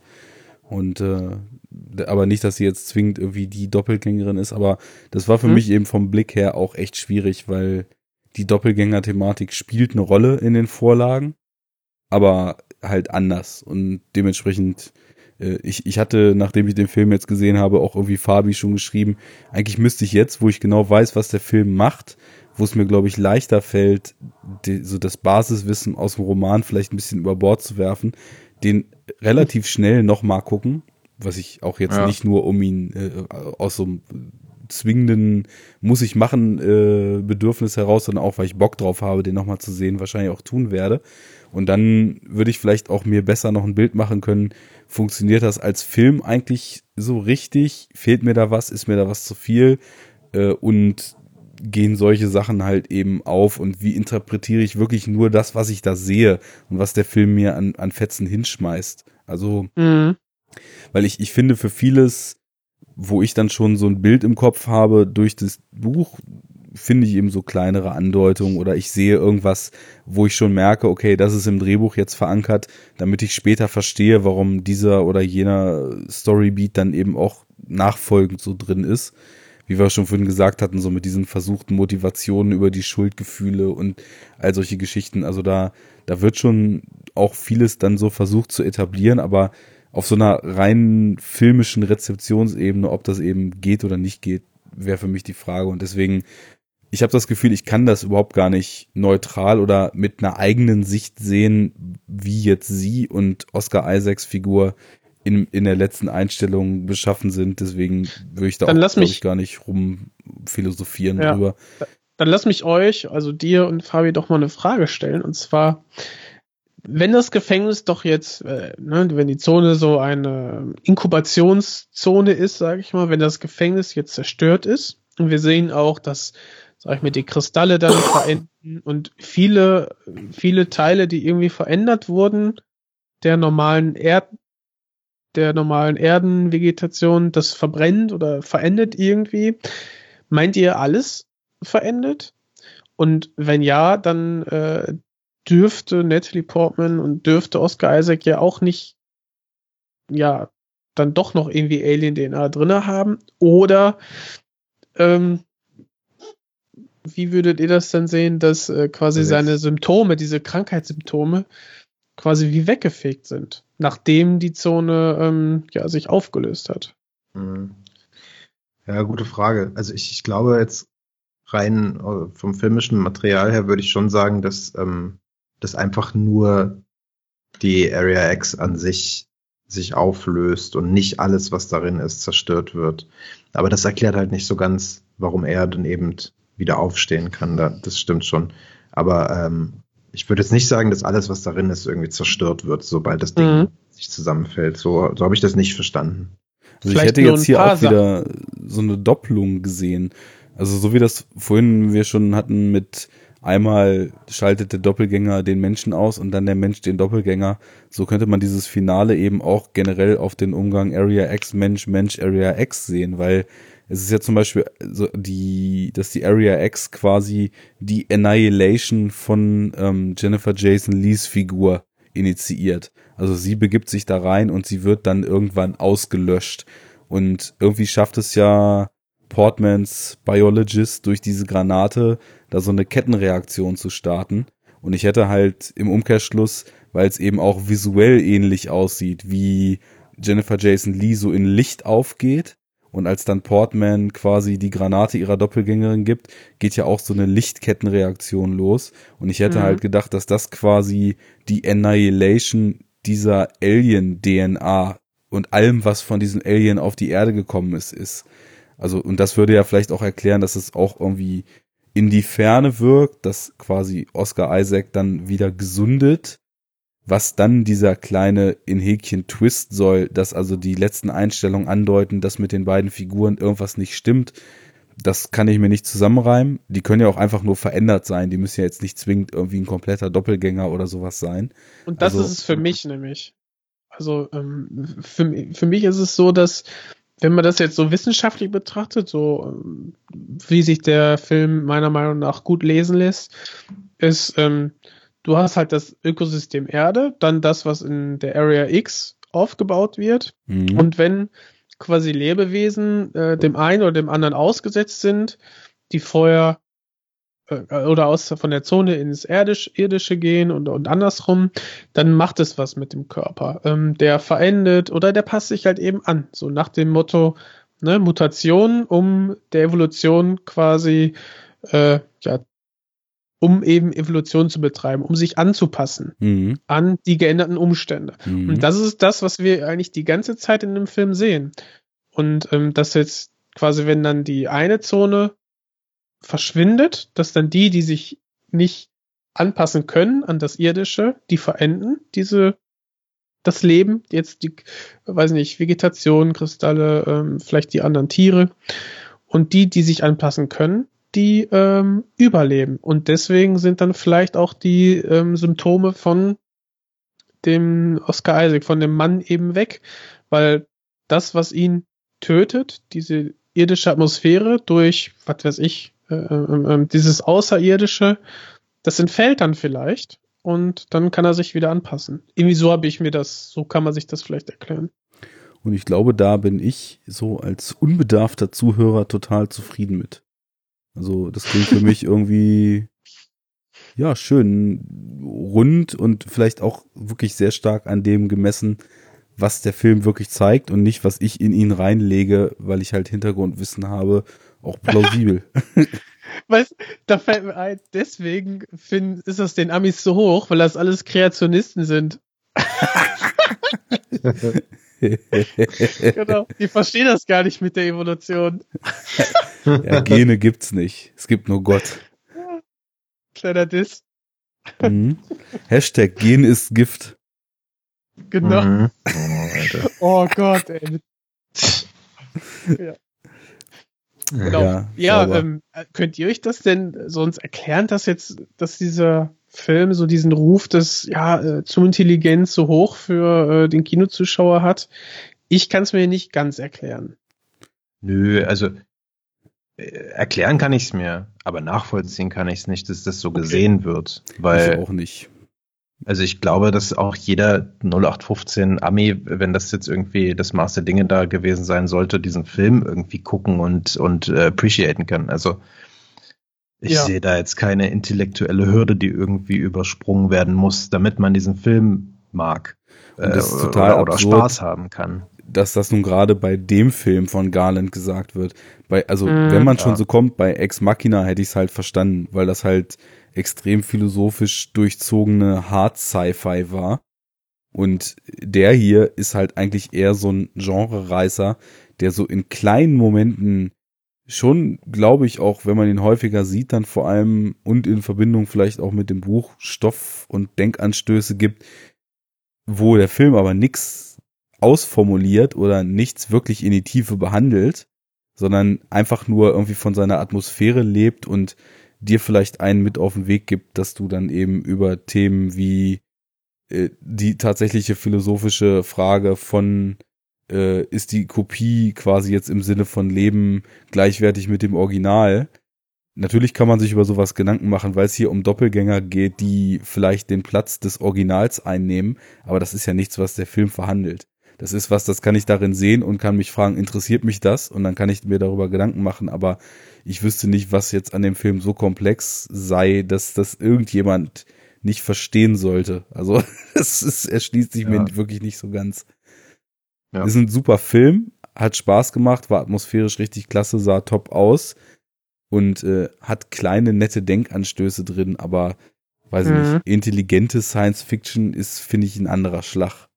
Also der Film ist nicht Ja. doof, auf keinen Fall. Genau, ja. Ähm, das nicht. Und das ist halt eben auch schön, das mochte ich in dem Red Letter Media Review dann eben auch ganz gern, dass Ich sie auch mal gesagt haben, Ich muss mir das am Abend gucken. Ja, ja, habe ich noch nicht ist gemacht. mal, mal wieder sehr unterhaltsam, dass sie halt auch einfach gesagt haben, es ist ein Film, der halt schon nicht für Idioten gemacht ist. Und das ist halt eben ganz schön so in der aktuellen Landschaft aus Blockbustern überwiegend, dass es irgendwie nicht Teil 27 von einem Comicfilm ist und das Publikum nicht komplett für blöd verkauft. Aber du musst trotzdem halt irgendwie nicht Physik studiert haben, um den Film zu verstehen. Ganz im Genau. Gegenteil. Ja. Und Ja, ja. Und was ich ich, mein- eben auch noch schön finde, so, dass, dass er eben ganz viele Sachen, die man groß diskutieren könnte, total unterschwellig macht. Also wie gesagt, diese Denkanstöße, die sind da drin, aber da macht er nie ein großes Fass auf. Genauso wie halt nie thematisiert wird, wo halt ganz Hollywood groß aufschreit, so, dass normalerweise das halt jetzt hier einfach mal das Film ist, der komplett aus dem weiblichen Cast besteht. Und alle sind halt Wissenschaftlerinnen und Militaries und gehen Genau. da halt rein und äh, verhalten sich dann größtenteils halt auch nicht so wie in Genrefilmen sonst irgendwie die Leute so völlig bekloppt, sondern teilweise halt nur so halb bekloppt, ne? Moment, sagte, sagt nicht irgendjemand, äh, äh, ihr seid, ihr seid ja alles, wir sind ja alles Frauen und Wissenschaftler. Ja, ir irgendwo sagen sie das schon, aber ja, ich finde nicht, dass einmal, es einem so aber, ja. unter die Nase gerieben wird. Also Nö, wir haben das bis jetzt ja noch gar nicht erwähnt. Und das ist ja halt, da merkst du ja schon, also ich meine, mir ist das sowieso total egal. Wenn ein Film gut ist, ist er gut. Fertig, ne? Also ob, ob da nun irgendwie Du hast Frauen, dann trotzdem Männer- da diese, du hast ja trotzdem da diese waffenfanatische ähm, Type noch da drin, ne? Diesmal halt dann bei einer Frau. So, und dann die eine, die Woher gibt's, gibt's sie denn? Wer denn? ja, hier das, äh, Ach so, Oh. stimmt, sie hat dieses, dieses dicke MG irgendwie und Ja. sagt, schade, dass ich es mitnehmen kann oder so, ne? natürlich Aber sie heißt, ist halt, natürlich sie ist heißt sie auch sich- Rodriguez, ne? ja, ja, genau. Vasquez wäre besser. Sie, Ja. ähm, sie ist, äh, ach so, nee, die Schauspielerin heißt Rodriguez, die Sie- heißt im sie- Film sie nicht so. Genau. So wie die andere Ja. Rodriguez, die auch immer bei äh, äh, Too Fast, Too Furious rumläuft. Stimmt, äh, wer heißt sie nochmal? Michelle ist das. Michelle, ja, genau. Michelle Rodriguez, genau. Ja, ja, aber sie ist, glaube ich, ähm, sie ist halt irgendwie so Sanitäterin oder sowas, glaube ich. Ne? Also sie ist Mhm. jetzt nicht irgendwie äh, Marine oder so. Stimmt, sie war die erste, die sagt so, nein, nein, das war nur eine Lichtreflexion, ne? Sie war das, Äh, glaube ich. Wo? Äh, bei dem Video, wo dann die einen sagen, oh, Ach so, guck mal, wie ja. der man sich bewegt. Also, nein, nein, das war nur eine Lichtreflexion. Und sie Ja, versucht dann dadurch zu, ja, zu verarbeiten, dass unter ihrer Haut sich das auch schon bewegt. So, Mhm, mhm. genau. Ja. Ja. Ja, irgendwie, irgendwie interessant. Ich meine, Jeff Wendemir ist ja selber ähm, ja, US-Schriftsteller und Mhm. nach allem, was ihr sagt, ähm, ist es ja so, dass das Buch noch gehaltvoller ist von den Denkanstößen. Und dann finde ich es halt irgendwie, vielleicht haben sie deswegen äh, ähm, diese, dieses Prädikat besonders verkopft dann irgendwie auf den Film gepappt, ähm, Mhm. ohne den dann groß zu hinterfragen, ne, weil sie irgendwie die Zusammenfassung des Buchs schon äh, kompliziert fanden oder so, oder Ich- das Buch an sich. Ich weiß gar nicht, ob er gehaltvoll schreibt. Ich, ich finde, er hat einen sehr, sehr distinktiven Stil, der irgendwie total schwer greifbar ist. Und Ja. ähm, also ich meine, er wird ja so diesem, oder vielleicht hat er den Begriff sogar geprägt, diesem, ja, Genre kann man nicht sagen, dieser literarischen Strömung, die man als New Weird Fiction bezeichnet, weil es eben nicht Mhm. reiner Horror, reine Sci-Fi, reine Fantasy oder reiner sonst was ist, sondern aus zig Genres irgendwie Einflüsse reinhaut und dann was ganz Neues draus schafft. Und das ist Ich vielleicht glaube, auch so das, klassischerweise, sorry, äh, ähm, mach nochmal deinen Punkt. äh, das ist vielleicht auch das, was Garland meinte mit diesem Original, dass eben nicht irgendwie Standard-Genre-Tropes Ja. von vorn bis hinten bedient werden, sondern dass er irgendwie, und es, es ist irgendwie auch so ein Fable für Wissenschaft da drin. Also man, ich weiß gar nicht, ob er da auch einen Background hat, aber äh, allein schon, wie die Biologin halt im Buch auch total drauf abgeht, dass da irgendwelche abgefahrenen Pflanzen wachsen und irgendwelche Sachen, die total selten sind und irgendwelche Sachen sich dann kreuzen und das wird halt auch total beschrieben. Was jetzt auch, sage ich mal so, als nicht, ich habe das dann auch im Originaltext gelesen und das war jetzt teilweise auch nicht unbedingt einfach, weil ich irgendwie was liken und sonst was sind irgendwie hunderttausend andere Pflanzen erstmal nachlesen musste. Aber mhm.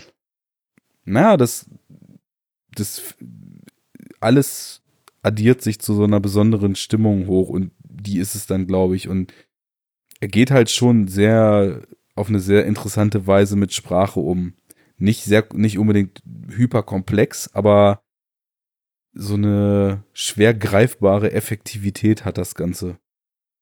Ich finde, er schreibt krass schön. Also ja, ähm, irgendwie ist eine Ästhetik auch drin, das stimmt schon, ja. Ja, ja, total.